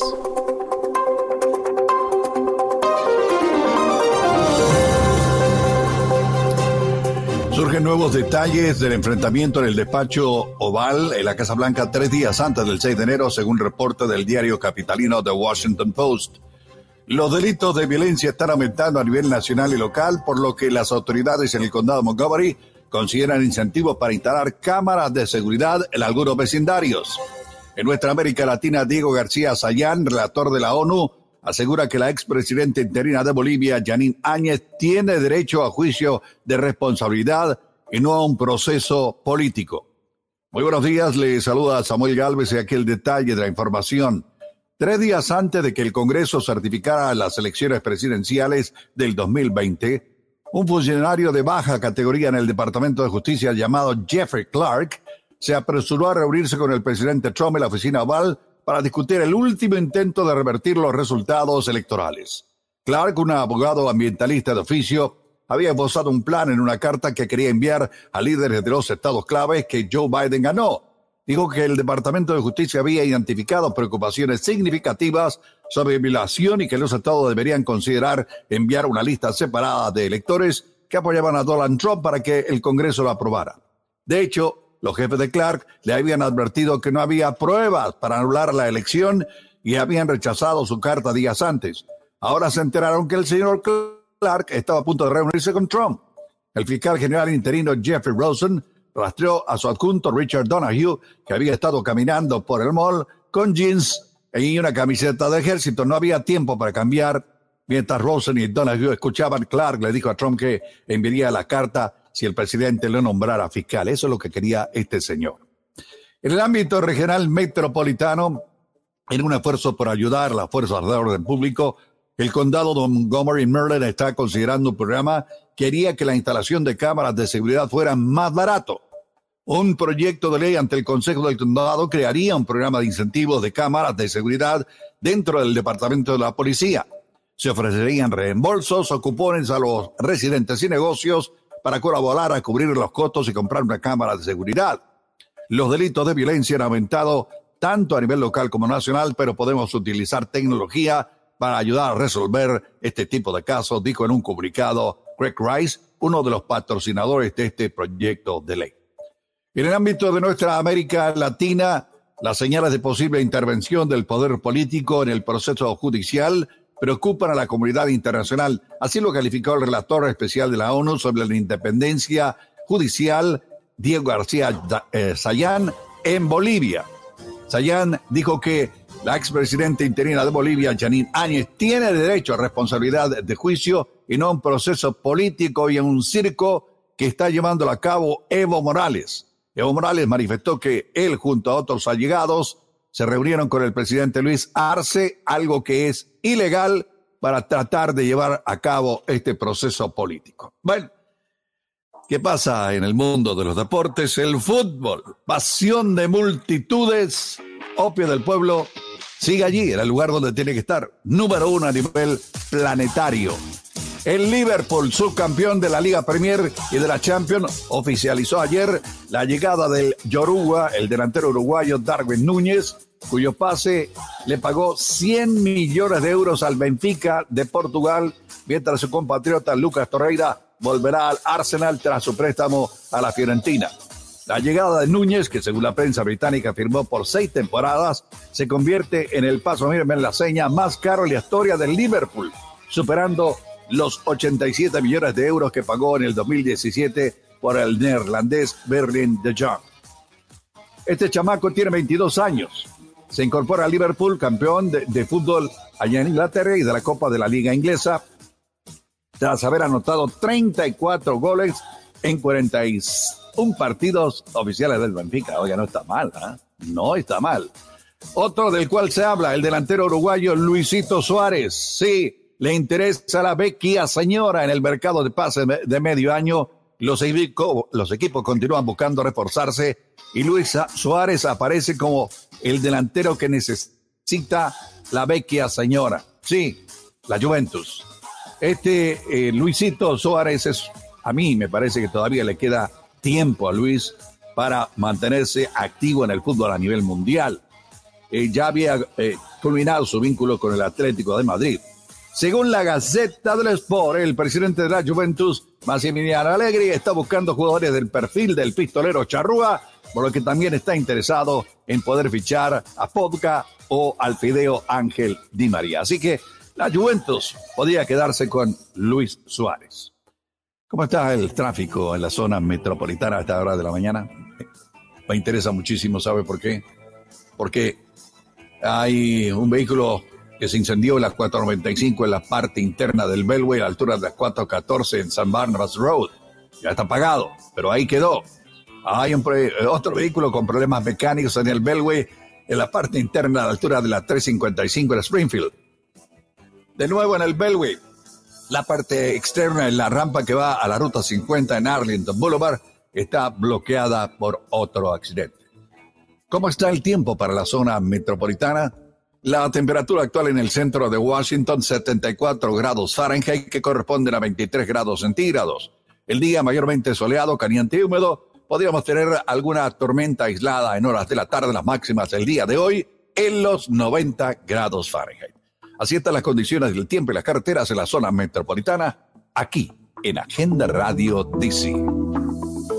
Muchas gracias, don Samuel Galvez. A esta hora de la mañana te damos los buenos días. Milagros Meléndez también nos acompaña en la mañana de hoy. Como siempre, en breve el abogado Joseph Maluf se une a la conversación que estamos teniendo la mañana de hoy. Tuvimos una muy interesante invitada, eh, Noelia Izarza, en esta pasada hora. Es importante para mí hablar con personas eh, de todo, de todo tipo de background, ¿no? De todo tipo de, experiencia de vida. Eh, por la sencilla razón de que es mucho más difícil eh, tú pintar a alguien de una manera o todo un movimiento de una manera eh, cuando has hablado con esas personas. Eh, y para mí es bien importante eso. Y eso, pues, lo mismo lo digo con una persona de la comunidad LGBTQ, como lo diría con una persona conservadora, como una persona de derecha, una persona de izquierda. Yo creo que hay que escuchar a la gente ¿Ok? Y a lo mejor nos damos cuenta de que quizás no son tan feos, eh, ni tan malos, ni tan cosas como, como, como uno piensa, ¿no? Eh, a ver, vamos con lo que está pasando en esta hora. En breve vamos a estar hablando de lo que conocemos del comité que está investigando enero 6. Esto se sigue poniendo muy bueno, eh, muy interesante. Eh, vemos que básicamente recaudaron un montón de plata diciéndote que te robaron la elección eh, a, Donald Trump. Y ya ah. había dicho ayer, Alejandro, que eran 200 millones. Ahora son 250, es un cuarto de millón de dólares, compadre. Sí, señor. Y hay un análisis que hizo, y le quiero preguntar al abogado Joseph Malou sobre esto, que estaba haciendo precisamente representante de Maryland. Ah, siempre se me escapa el nombre de él. Eh, que es parte de este comité que está investigando. Raskin, eh, um, Raskin. Jamie Raskin. Jamie Raskin. Que fíjate, no lo había escuchado de esa manera, aunque tenía acceso al dato, no lo había escuchado eh, verbalizado de esa manera. Y él dice, todos los políticos sabemos que sin dinero no puedes ganar una elección. Y todos los políticos sabemos que cuando perdemos una elección es como si alguien cerrara la llave del dinero. No entra más dinero. Y él dice, Donald Trump encontró la manera de que con todo y que perdió una elección, que el dinero siguiera entrando. Oh, y, con, y fue diciendo, me robaron la elección, ahora dime, ayúdame a, eh, a financiar este comité que no existe. El comité de vamos a salvar la elección de 2020, al cual usted le estaba dando dinero, mm. no existe. ¿Ok? Era nada más que la campaña de Donald Trump. En breve, eso y si se han roto algunas leyes. Con el abogado eh, Joseph Maluf le mando un saludo especial a Gladys Espejo, que siempre eh, nos sintoniza y nos dice, denunciamos a la comunidad internacional en Bolivia Evo Morales, el actual presidente Arce y su ministro de Justicia decidieron condenar a la expresidente. Así manejan los socialistas dictadores la justicia para sus beneficios y fechorías. Y es cierto, le han dado 10 años, tengo entendido. Eh, pero todavía hay eh, apelación. Yo he estado siguiendo todo el proceso y me parece que la... Eh, ¿Qué te digo? La unión, la, el involucramiento de Evo Morales en la justicia en Bolivia junto con el presidente Arce es una vergüenza. Mm. Y, lo, han dicho. Aquí en la OEA le dijeron que la, lo, que había ocurrido con, eh, con la expresidente de, de Bolivia, que fue una expresidente trans, en transición. En transición. Claro, era interina, no estaba en el puesto. Le, la, han la hicieron añicos a ella. Sí, es, es terrible lo que, lo que se hace a nivel político porque eh, la ex presidente de Bolivia, hay que decirlo, eh, Janina Áñez es una mujer conservadora de la parte oriental del país. Y es allí donde eh, Evo Morales y el resto de la gente les duele mucho, porque donde han, aparecen gente del oriente, que es donde hay el desarrollo económico de Bolivia, hay que decirlo, donde se hace la plata, es donde tiene esta hegemonía la gente que es conservadora.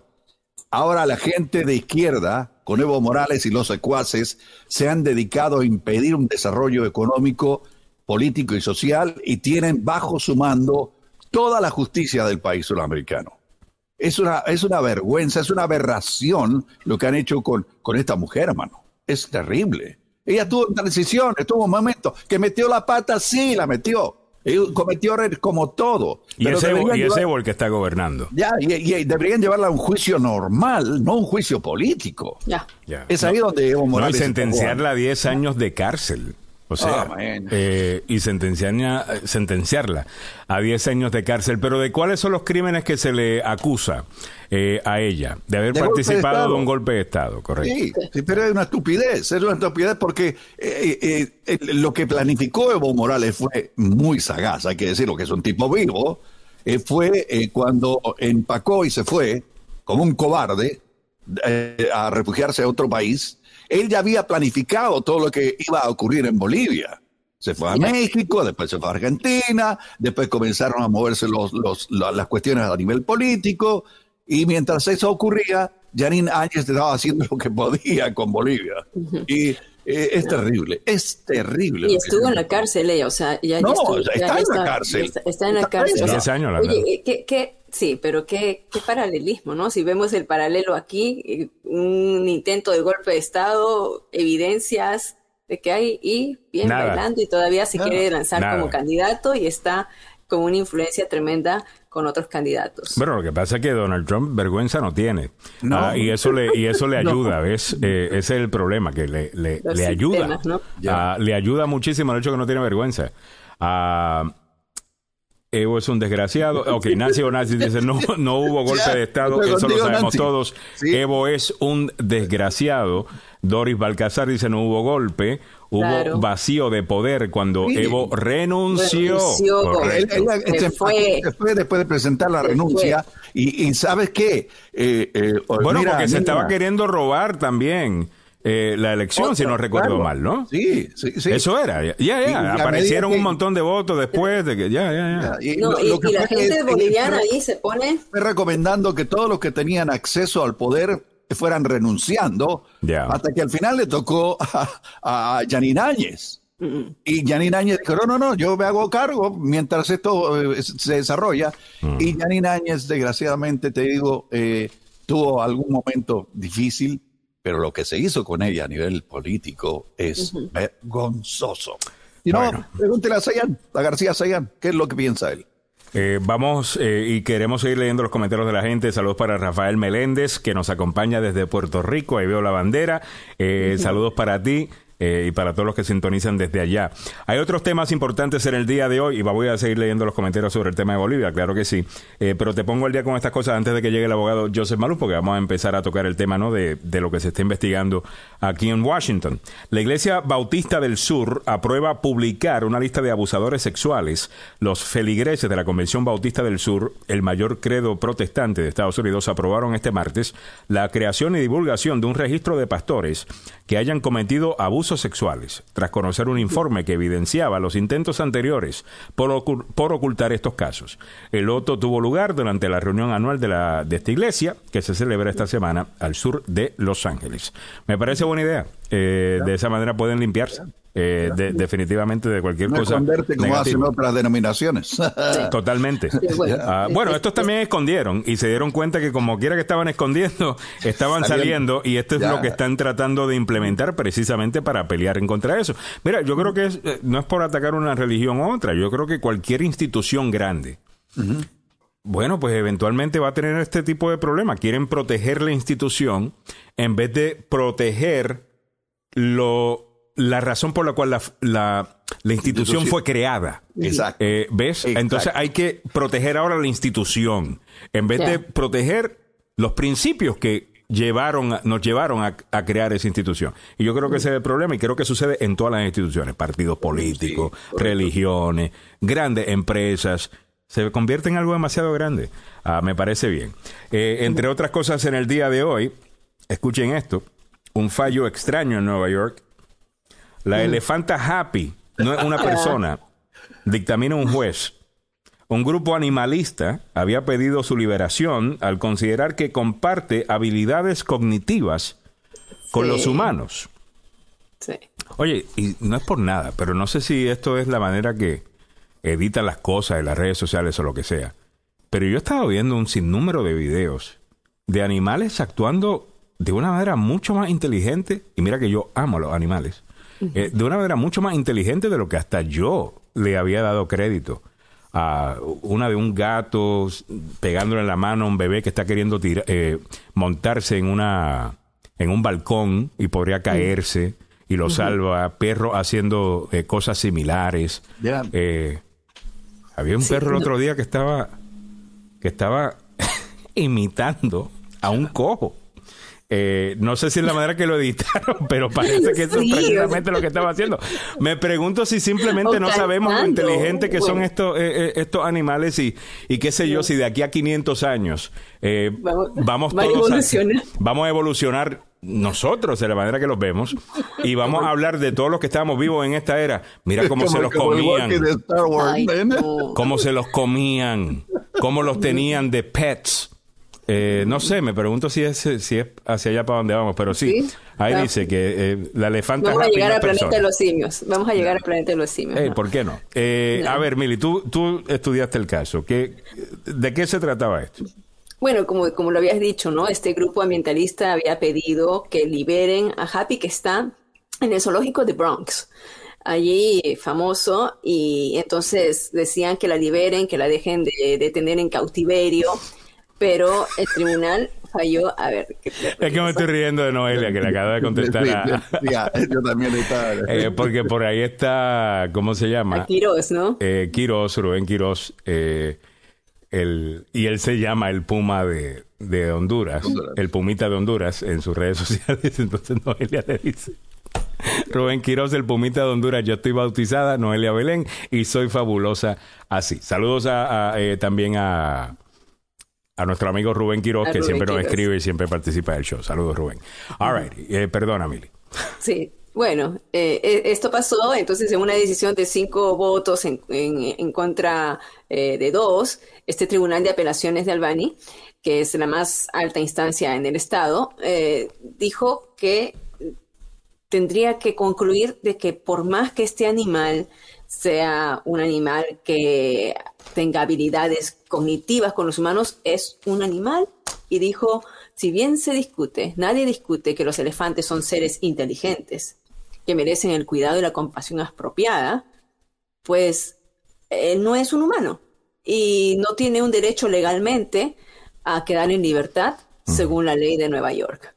Ah, esto lo, determinó la jueza Janetti Fiori. Eh, por supuesto. Yo sinceramente, yo quisiera que los animales estuvieran libres, estuvieran en, su, eh, en su propio hábitat. Eh, he ido, no es que no he ido a zoológicos, he ido a zoológicos, eh, qué chévere poder ver toda esa magnífica creación. Hay, en el Capitol hay uno, ¿no? En el, sí, teníamos uno en la Casa Blanca también, un simio.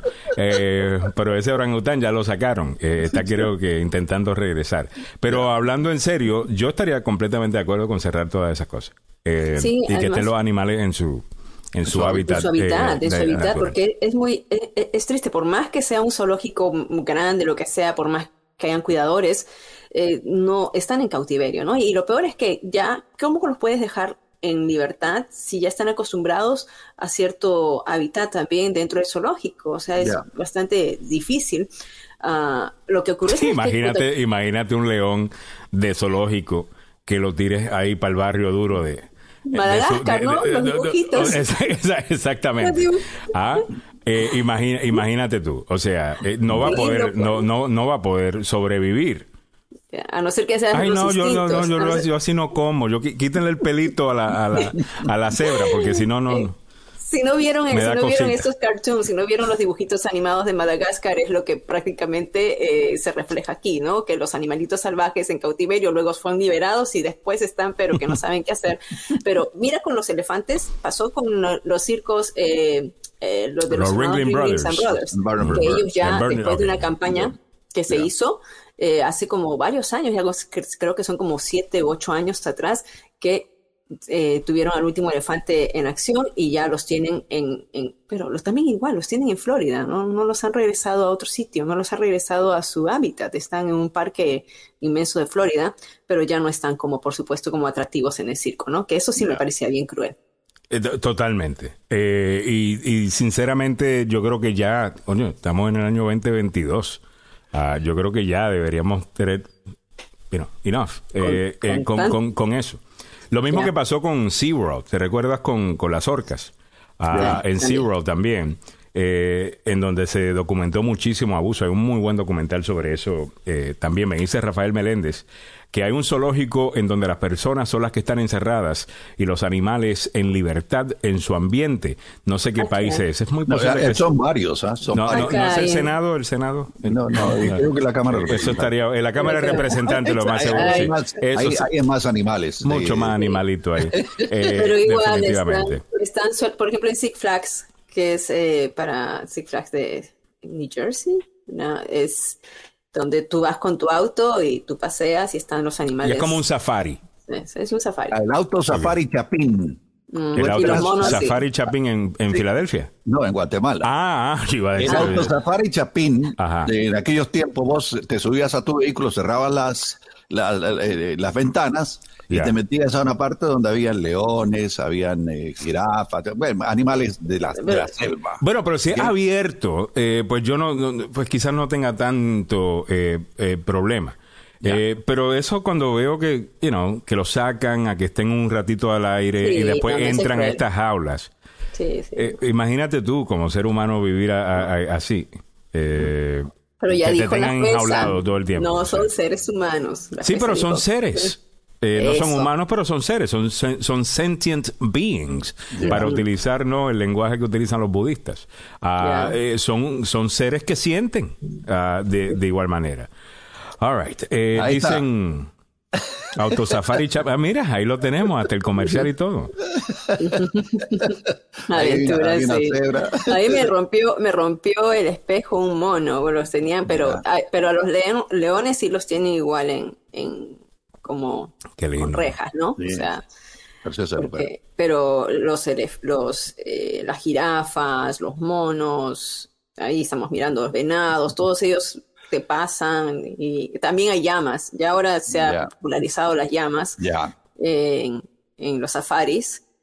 Y bueno, las llamas escupen, ¿ah? Las llamas son este, bien, bien Qué maleducadas. Sí, estoy bien insolente. Qué maleducadas las llamas.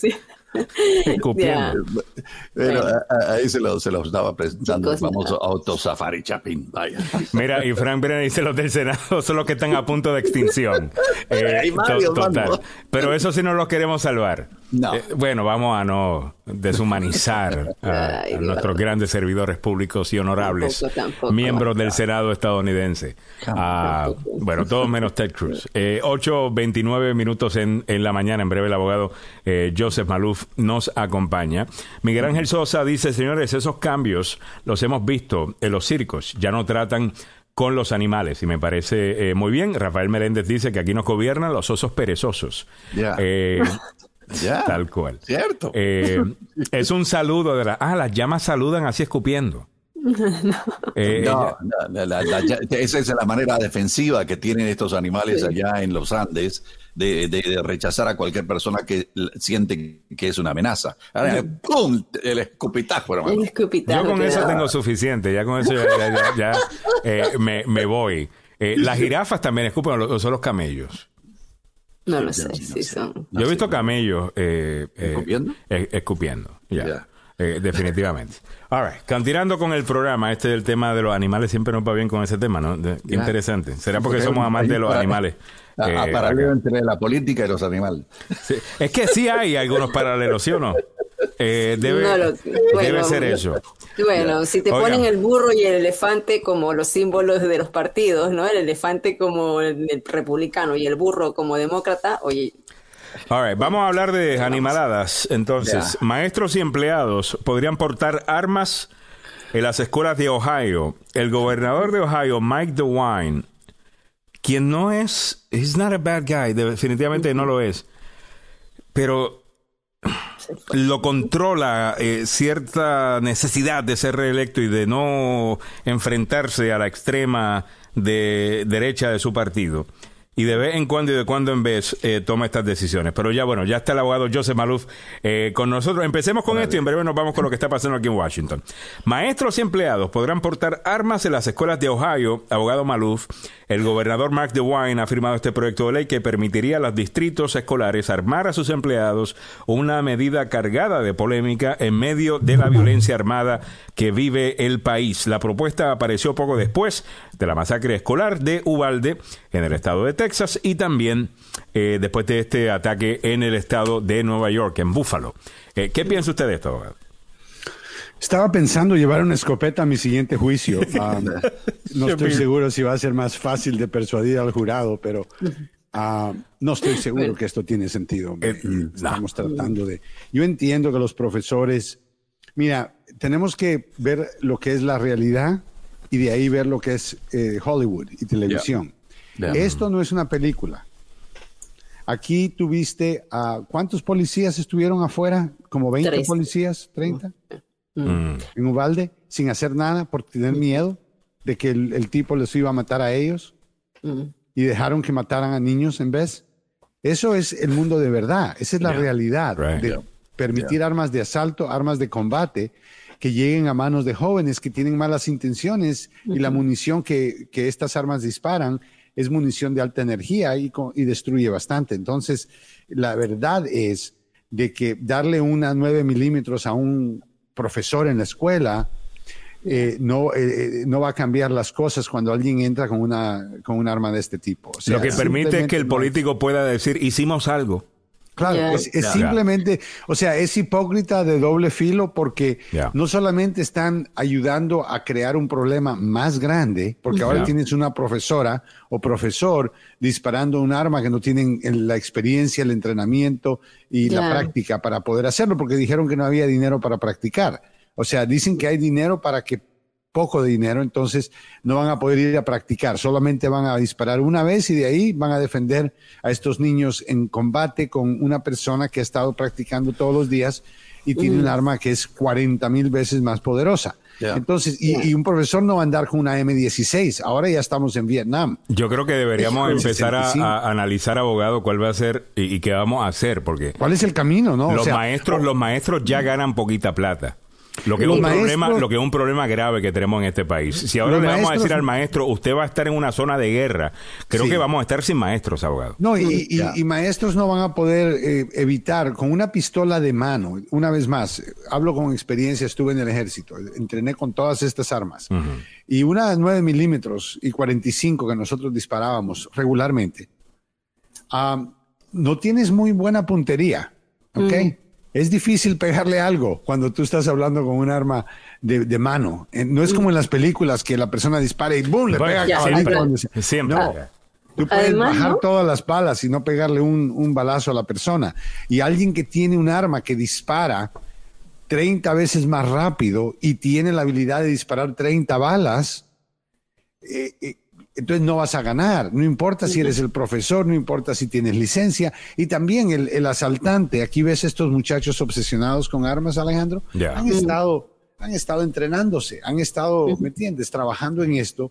Entonces, la solución es, y creo que la seguridad en las escuelas es necesaria. Ahí tiene, ahí sí que lamento mucho, pero se puede hacer de una manera clásica. Yo veo nuevas escuelas, Alejandro, y, que son muy bonitas, muy ah, modernas, escuelas con vidrios bien grandes, gruesos, y, se ve que hay un nivel de, protección, hay cámaras por todos lados, las puertas están cerradas, o sea, no todas las escuelas están así, pero tenemos que invertir y arreglar todas las escuelas para que los jóvenes por lo menos puedan, una vez lleguen a la escuela, relajarse y enfocarse en su clase y no en si alguien va a entrar a matarlos. Y definitivamente que el argumento este de que el peor enemigo de un hombre malo con un arma es un hombre bueno con un arma, una y otra vez eh, queda debunked. Eh, eh, como vimos en, Texas, había un montón de hombres buenos con armas, rifles, y no entraron a salvar a los niños. ¿No fue Harrison Ford el que hizo una película donde él era presidente y alguien se estaba robando el avión? Air Force One, ya. Air Force One, ¿verdad? Okay. ¿Tú crees que Trump estuviera ahí entrando debajo de los equipajes, corriendo con una pistola? Si no dijeron, Trump estuviera trabajando con los que estaban corriendo a robarse el Air Force One. Sí. Eh, totalmente. Ayudándoles. Ayudándoles, abogado. totalmente. Perdón, me le quería opinar. Sí. No, no, eh, eh, quería hacer otra pregunta. Abogado, ¿cuánto tiempo se demora para entrenar con un arma? Porque esta ley de Ohio dice que los maestros o los empleados tendrían que pasar 24 horas de entrenamiento. O sea, un entrenamiento 24, 24 horas. Mira, 24 horas es grotescamente insuficiente para pensar que cualquier persona va a poder tener la experiencia necesaria para lidiar con un tiroteo en contra de un atacante que tiene un arma de asalto. Eso, es una vez más. Incluso si no es un arma de asalto, abogado, vamos a decir que técnicamente no, no, sea un arma de asalto, vamos a decir que un, eh, es un, rifle regular, y, igual. Con 24 horas, tú ni siquiera sabes todavía cómo quitarle el safety. Eh, y no eh, eh, correctamente con solamente cuatro. Mira, una vez más, con experiencia que, que, tuve, para poder sentirse cómodo para disparar un arma en un momento donde tú puedes morir. O sea, miremos el escenario, ¿no? Tú estás dando clases en la escuela y en un momento u otro empiezas a escuchar explosiones y es un arma y por ahí viene alguien caminando con un rifle, una escopeta. Ahora, ¿qué haces, no? Los niños están gritando. Eh, o sea, todo esto es, eh, tienes que pensar en menos de un segundo, tienes que resolver en menos de dos segundos y tienes que actuar inmediatamente. Entonces, para poder tener esa comodidad, para sentirse uno cómodo con el arma, ¿qué va a hacer? Uno necesita hacer esto todas las semanas, en mi opinión. Si queremos de verdad seriamente entrenar a los profesores, un día por semana deberían de estar tres o cuatro horas haciendo eh, estas prácticas y, entrenando con la pistola tres, cuatro veces por semana. O sea, para disparar y pegarle algo. Es demasiado para los maestros. No es factible esta idea. Es una, como Alejandro dice, es una, para una excusa. Mire, hicimos algo. Exacto. ya resolvimos. ¿Cuál es el problema? Una excusa política. Eh, déjame, mira meter más armas. Mira, mira los bandidos que son. Te ofrecen soluciones que les causa a ellos vender más armas. Ahora oh, tenemos que comprar miles de armas para los policías, para los, para los eh, profesores, para las maestras. O sea, y, las balas y el entrenamiento, todo eso son miles de millones de dólares. Abogado, estaba, estaba diciendo ayer que en el, sábado, en la marcha por nuestras vidas, ¿no? Que organiza este joven, eh, su organización, David Hogg, ah, y un montón de otras personas, obviamente. Pero este muchacho hizo unos argumentos muy buenos, incluyendo, eh, él decía, mire, eh, el tema este de que simplemente si entrenamos más personas con armas, o si simplemente eh, tratamos el tema de salud mental y no el fácil acceso a las armas. Si eso fuese cierto, eh, tendríamos que considerar algunas cosas. Y él dice, estos jóvenes de 18 años que están matando en las escuelas, mayor, la mayor parte de ellos no tienen amigos, abogado. No tienen amigos, no tienen novia, son, you know, oddballs, como dicen por ahí, ¿no? Y para tú encontrar un arma en el mercado negro, tienes que tener conexiones, tienes que tener algún tipo de conexión. Conexión que esta gente no tiene, En este momento la única conexión que necesitas es la billetera y te vas a cualquier tienda. No tienes, tienes una conexión. es, lo que, al no tener que necesitar amigos y conexiones para encontrar un arma, Obviamente, el tener tan fácil acceso a las armas contribuye al problema. De la manera es que. Es el problema, Alejandro. Es el problema, claro. Es, o sea, la idea de que las armas se pueden comprar más fácil que cigarrillos, que alcohol.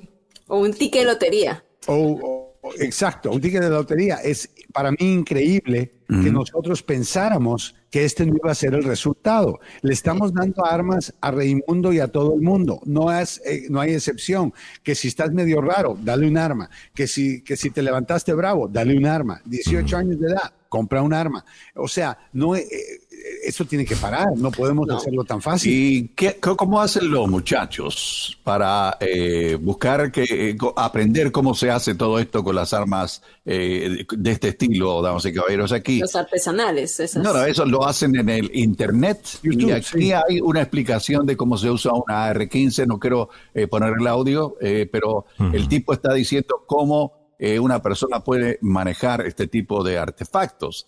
Los muchachos si lo, van a hacer seguro, pues está, lo van a hacer igual. Ahora, si, es, si lo van a hacer de manera segura, está bien, pero lo, que pasa es, al comentario que hace Rafael Meléndez, eh, de Charles Bronson, es la combinación de ese video eh, que acaba de ver, que acaba de, mostrar Samuel, y este video que también lo encuentro en eh, YouTube. Este es Charles Bronson. Eh, ustedes saben quién es Charles Bronson. Eh, cuando están los malos, él viene y te salva. Ellos quieren que los maestros sean esto. Dame la plata. Tome plomo, papito. Ah.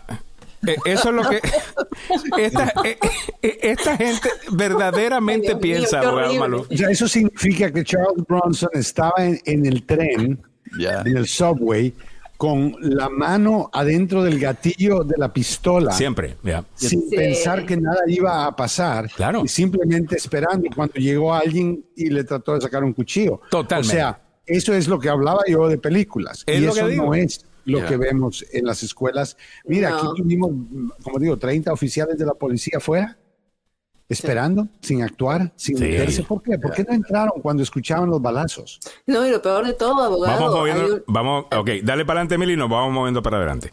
Hay una reseña, un, un maestro que cuenta que todos sus 11 niños murieron y el maestro fue baleado a pulmón por todos lados y, escuchaba que uno de los niños le decía, aquí estamos a la policía, aquí estamos, aquí estamos, y que la policía pasó por el pasillo y no se detuvo. ¿No? Lo más cruel. Bueno. La pregunta que usted se debe hacer, y con, y con esto podemos ponerle el bow ¿no? al, al, tema o ¿no? a otros temas. La pregunta que usted se debe hacer es: de todos los argumentos que usted viene escuchando del National Rifle Association y los políticos que hablan por ellos, toditos han sido mostrados argumentos llenos de falacias. Ya.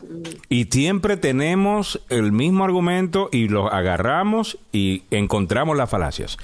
¿Cuándo se va a dar cuenta de que esa gente le miente a usted? Y que, y que lo que le vienen es mintiendo y que es tiempo de que los que son dueños de armas, los que aprueban de la segunda enmienda, protegen la segunda enmienda, participen de esta conversación también, de cómo mantener a nuestra comunidad más eh, segura, porque ustedes también son parte de la solución pero dejen de estar escuchando a esta gente de la NRA que les sigue mintiendo. All right, 843, abogado Joseph Maluf, eh, antes de entrar al tema del comité que investiga lo que sucedió el 6 de enero, estamos llegando a ti gracias al abogado eh, Joseph Maluf. En breve le voy a preguntar sobre lo que podría hacer la Fed eh, en el día de hoy en cuanto al tema de inflación. El Washington Post acaba de publicar un artículo, un editorial, en donde están pidiéndole a la Fed, mire, quítese los guantes, venga con todo. Eh, no suba medio punto, súbalo un punto, súbalo más si lo tiene que hacer en breve ese tema. Pero estamos llegando a ti gracias a el abogado Joseph Maluf, el abogado que si usted ha estado en un accidente de auto en el trabajo o negligencia médica, le va a conseguir la plata que usted se merece y necesita para ese cambio de vida que usted va a sufrir. Una de las cosas que debe considerar es no hablar con el seguro. No, no, no, no es que no vaya a reportar lo que sucedió, reporte lo que sucedió, pero no dé tanto detalle, porque todo lo que usted está utilizando lo van a todo lo que usted está diciendo lo van a utilizar en contra suya cuando llegue el momento de pagarle. Llame al abogado Joseph Maluf, aquí va el número. 301-947-8998, 301-947-8998, el abogado Joseph Maluf, con licencia para trabajar en Washington, Maryland y Virginia y dos oficinas para su servicio. Sí, una está en Gatesburg, el cuartel general, y también tiene una oficina en Fairfax. Así que no hay por dónde perderse. Tiene autorización para trabajar en toda la zona metropolitana. El número telefónico, por si acaso le toca, porque ya sabe, cada cuatro le puede tocar estar en un accidente, es el 301-947-8998. El abogado Joseph Maluf la demanda más rápida del oeste. Eso. Y también estamos llegando a ti gracias al abogado Carlos Salvado, salvadolaw.com, salvadolaw.com. El abogado Carlos Salvado, si es acusado de un crimen, no importa el que sea, llama al abogado Carlos Salvado. Aquí va el número 301-933-1814, 301-933-1814. Eh, regresamos en 50 segundos con el tema. Westfield Wheaton y Nueva Vida, Nueva Vida presentan el Festival de la Salud y Diversión para la Familia. Sábado 25 de julio, desde las 12 del mediodía, disfrute un evento gratuito para la familia que incluye más de 30 organizaciones ofreciendo gratis recursos de cuidado de la salud, chequeos y sesiones informativas. La mascota Gogo con su sing along, el mago Pravin y su show, la hermana de Encanto con su sing and dance along, buena música, juegos, premios, pintacaritas creación de figuras con globos, personajes y mucho más. Sábado 25 de junio, de 12 del mediodía y hasta las 4 de la tarde. Nivel Macy's Court en el Mall de Wheaton. Presentado por Nueva Vida, Westfield Wheaton y el Condado Montgomery. Y la agenda, y la agenda estará presente ese día también, así que no se lo pierdan, los queremos conocer. Ahí estará Milagros, estaré yo, este próximo sábado, junio 25. Ok, abogado Maluf, eh, hablemos del tema de inflación. Eh, Supuestamente la el antídoto a, esto va a doler, abogado, y es que nos van a tener que subir los intereses, es lo que está sugiriendo la, eh, la, Fed. Yo tengo una opinión un poquito distinta a la que he escuchado eh, eh, por ahí, pero quiero escuchar lo que piensa usted de esto, cuáles son las opciones que tiene la Fed. Bueno, esa es la única opción que tienen a este punto. Ya el presidente ha tratado todas las otras opciones que han, han tenido para buscar que el interés subiera un poquito, no ha sido suficiente para mantener, para bajar un poco la, intensidad de la economía y la gente prestando tanto dinero. así que no es fuera, no necesitamos llegar al 18% como lo hemos visto en el pasado, pero sí creo que valdría la pena subirlo uno o dos puntos para que de verdad esto tenga un efecto y empecemos a ver. Lo que sí tenemos que entender, lo que, lo que sí tenemos que entender obviamente eh, es que esto va a doler. ¿Ok?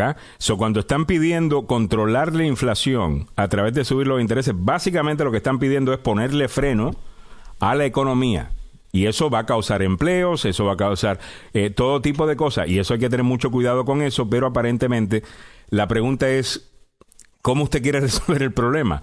Eh, eh, si, si quiere algo peor todavía de lo que estamos eh, viviendo o vamos a vivir y, simplemente dejar los intereses como están. No sé si esa es la solución. no, el interés tiene que subir, Alejandro, no hay salida. O sea, mira, el, el, cuando el interés está bajo, las compañías invierten dinero, prestan más dinero, compran más cosas. Y los consumidores. los consumidores también consumen más, gastan más porque el dinero está barato. Así es. Entonces, conseguir el interés un poco más alto, que no llegue necesariamente al 10% o algo, pero que debería estar como el 5, el 6%, ya creo que vas a ver un cambio inmediato.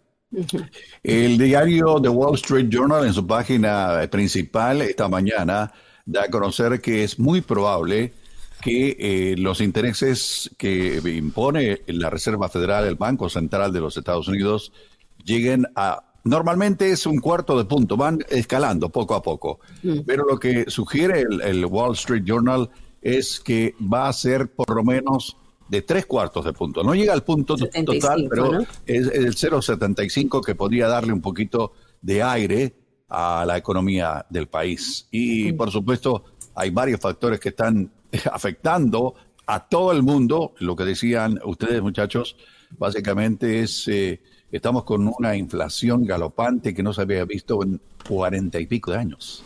Mira, yo creo que la conversación que estamos teniendo y vamos a tener sobre, sobre esto va a estar basada también en cómo los medios de comunicación eh, pueden preparar esto para su consumo diario. Entonces la conversación se la van a poner en subimos los intereses, bajamos los intereses y así usted puede tomar una posición a favor o en contra y participar del tema.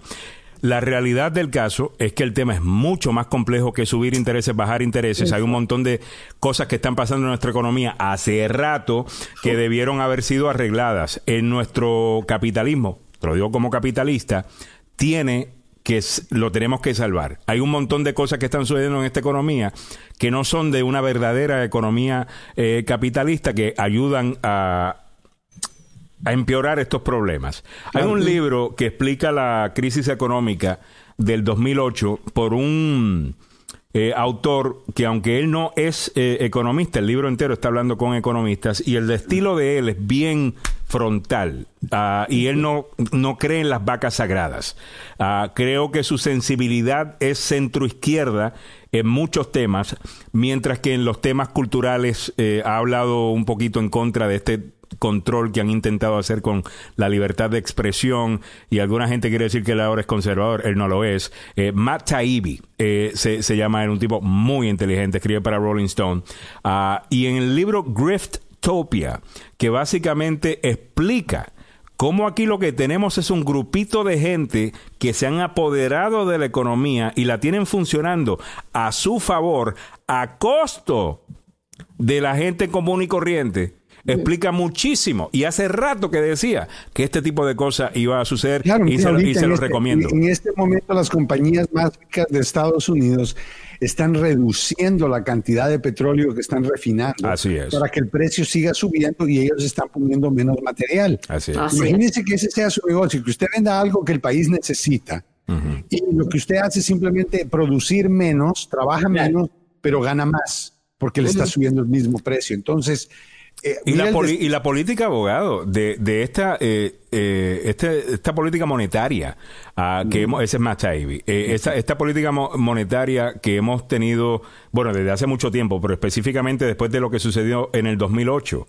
O sea, todos estos intereses bajísimos, este quantitative easing ah, que le llaman, era para resolver un problema y simplemente se mantuvo. se mantuvo. Y nosotros, el gobierno utilizó, mira, el libro está buenísimo, se lo recomiendo. Estos temas hay que entenderlos porque, de nuevo, si estás contando de que la prensa te va a informar de cómo funciona todo esto, no te has dado cuenta de que la prensa también es propiedad de grandes megacorporaciones. Bueno, sí, que se benefician de por ganancia, o sea, la, la prensa no, o sea, uno en un país perfecto diría yo que la prensa no debería estar poniendo eh, eh, tener ganancias. En mi opinión, no. Mirar a la prensa como un servicio más que necesariamente ahora un entretenimiento. No le diga esto a Robert, a Robert Murdoch, que es el dueño de, No sé si no tener ganancias, pero definitivamente que... No sé si no tener ganancias, abogado, porque definitivamente pues que podemos ver cómo nos beneficiamos, ¿no? De, del modelo capitalista, pero sí que hay una, una verdadera división entre el departamento de ventas y el departamento de contenido, o sea, los que creamos el contenido y los que están vendiendo, que es una batalla que existe en todos los medios de comunicación. o sea, el departamento de ventas está diciendo, oye, e-, ese artículo está bueno, pero no le des tan duro a este tipo, porque ese es el que aprueba. ese es el que pone anuncios, que si esto es y lo otro. Eso debería definitivamente que existir. Pero tenemos un grave problema eh, económico eh, en este país y esto parece que se va, eh, va a empeorarse. Y te van a decir que es solamente una cosa de si subimos intereses o bajamos intereses y no de otros problemas que son eh, parte de la economía de los Estados Unidos. Pero eso es mal informarte. Hay otras cosas y para eso necesito un show completo, varios expertos que saben de esto mucho más que yo eh, para hablarlo. Pero bueno, vamos para encima con esto, abogado Maluf. A mí me parece increíble, eh, me encantó el análisis que hizo Jamie Raskin ayer, representante de, de Maryland, que dice, mire, todos los políticos sabemos que sin dinero no podemos ganar elecciones. Y también sabemos que en el momento que se piensa que estás perdiendo una elección o se anuncia que perdiste la elección, el dinero para.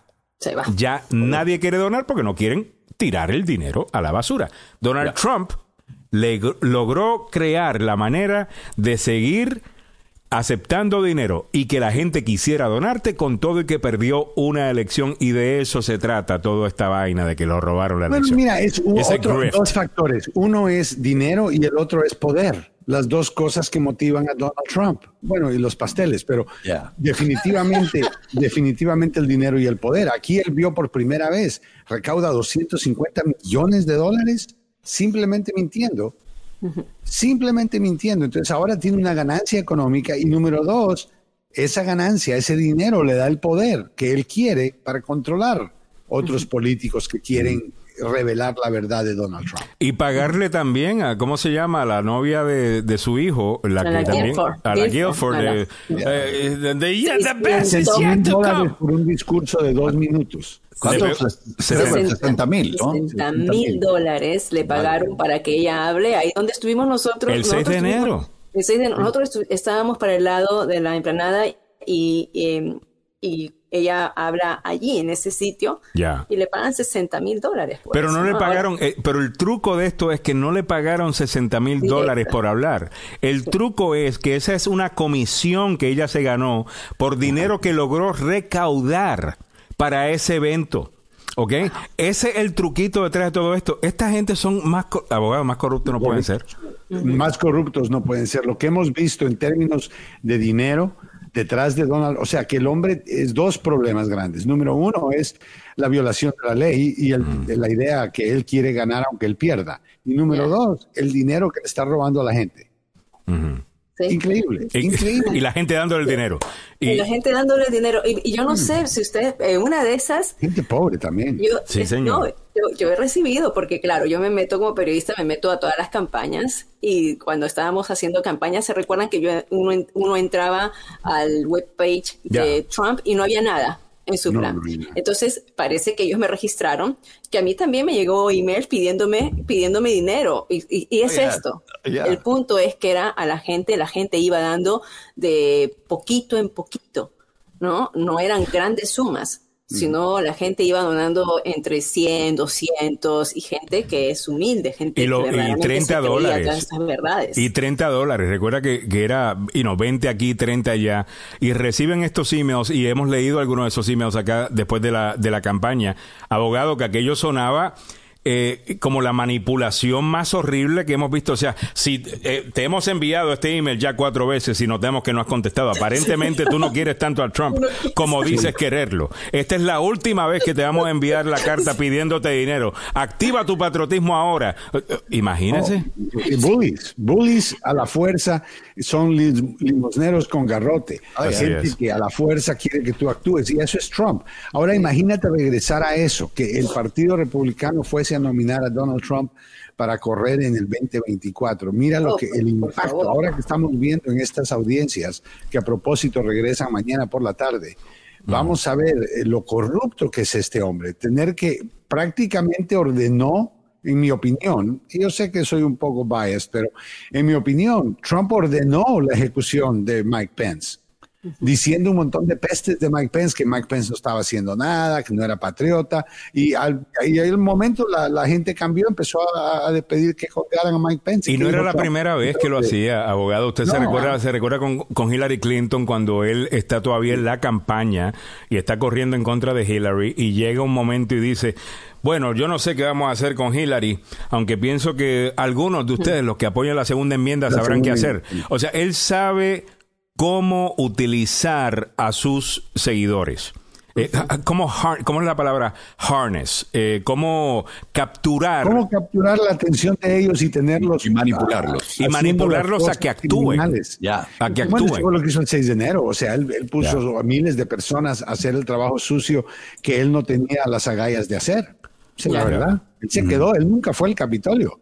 Mister, yo voy a ir con ustedes. Y ahí voy a llegar, no se preocupen. Y abogado, que le haya dicho al, punto que hizo el abogado, ¿no? De que eh, el abogado se refiere a que se ha reportado en esto del comité que investiga el 6 de enero, que cuando le dijeron a, Trump, mire, están hablando de, guindar a Mike Pence. Él dice, bueno, a lo mejor nuestros seguidores tienen la idea correcta, eh, debido a que you se lo ganó. Se lo merece. Se lo merece. He deserves it.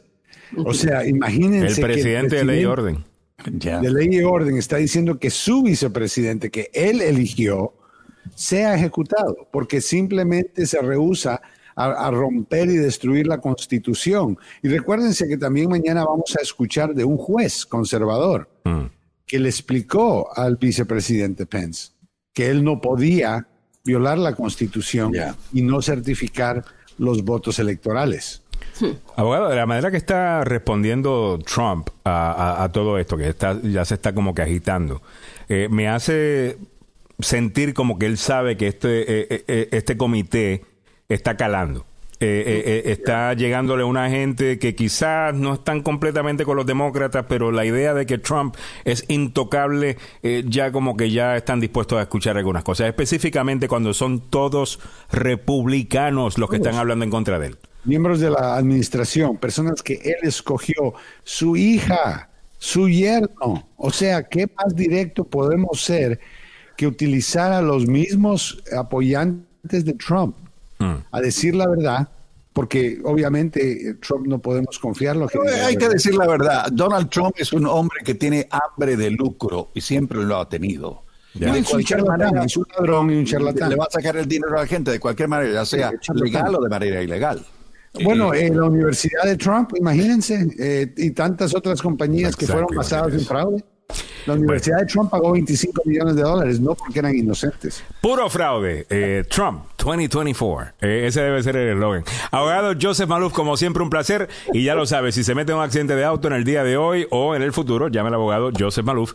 301-947-8998. Le están pidiendo que abra eh, oficina en Puerto Rico. Si necesita ayuda, si necesita ayuda montando eso, abogado, con gusto vamos y le trabajamos de gratis. un fin de semana de esto, definitivamente. El abogado Joseph Maluf, muchísimas gracias y también gracias al abogado Carlos Salvado, salvadolaw.com. Se ha estado, eh, se ha sido acusado más bien de un crimen. Llame al abogado Carlos Salvado, salvadolaw.com. Aquí va el número ser acusado de un crimen puede tener consecuencias graves sobre su estatus migratorio. Yo soy el abogado Carlos Salvado y sé cómo ganar en corte. No se declara culpable antes de hablar conmigo. 301-933-1814. El abogado Carlos Salvado 301-933-1814. A continuación estaremos hablando con el doctor Fabián Sandoval directamente después de esto. Westfield Wheaton y Nueva Vida, Nueva Vida presentan el Festival de la Salud y Diversión para la Familia. Sábado 25 de julio, desde las 12 del mediodía, disfrute un evento gratuito para la familia que incluye más de 30 organizaciones ofreciendo gratis recursos de cuidado de la salud, chequeos y sesiones informativas. La mascota Gogo con su sing along, el mago Pravin y su show, la hermana de Encanto con su sing and dance along, buena música, juegos, premios, pintacaritas creación de figuras con globos, personajes y mucho más. Sábado 25 de junio, de 12 del mediodía y hasta las 4 de la tarde. Nivel Macy's Court en el Mall de Wheaton.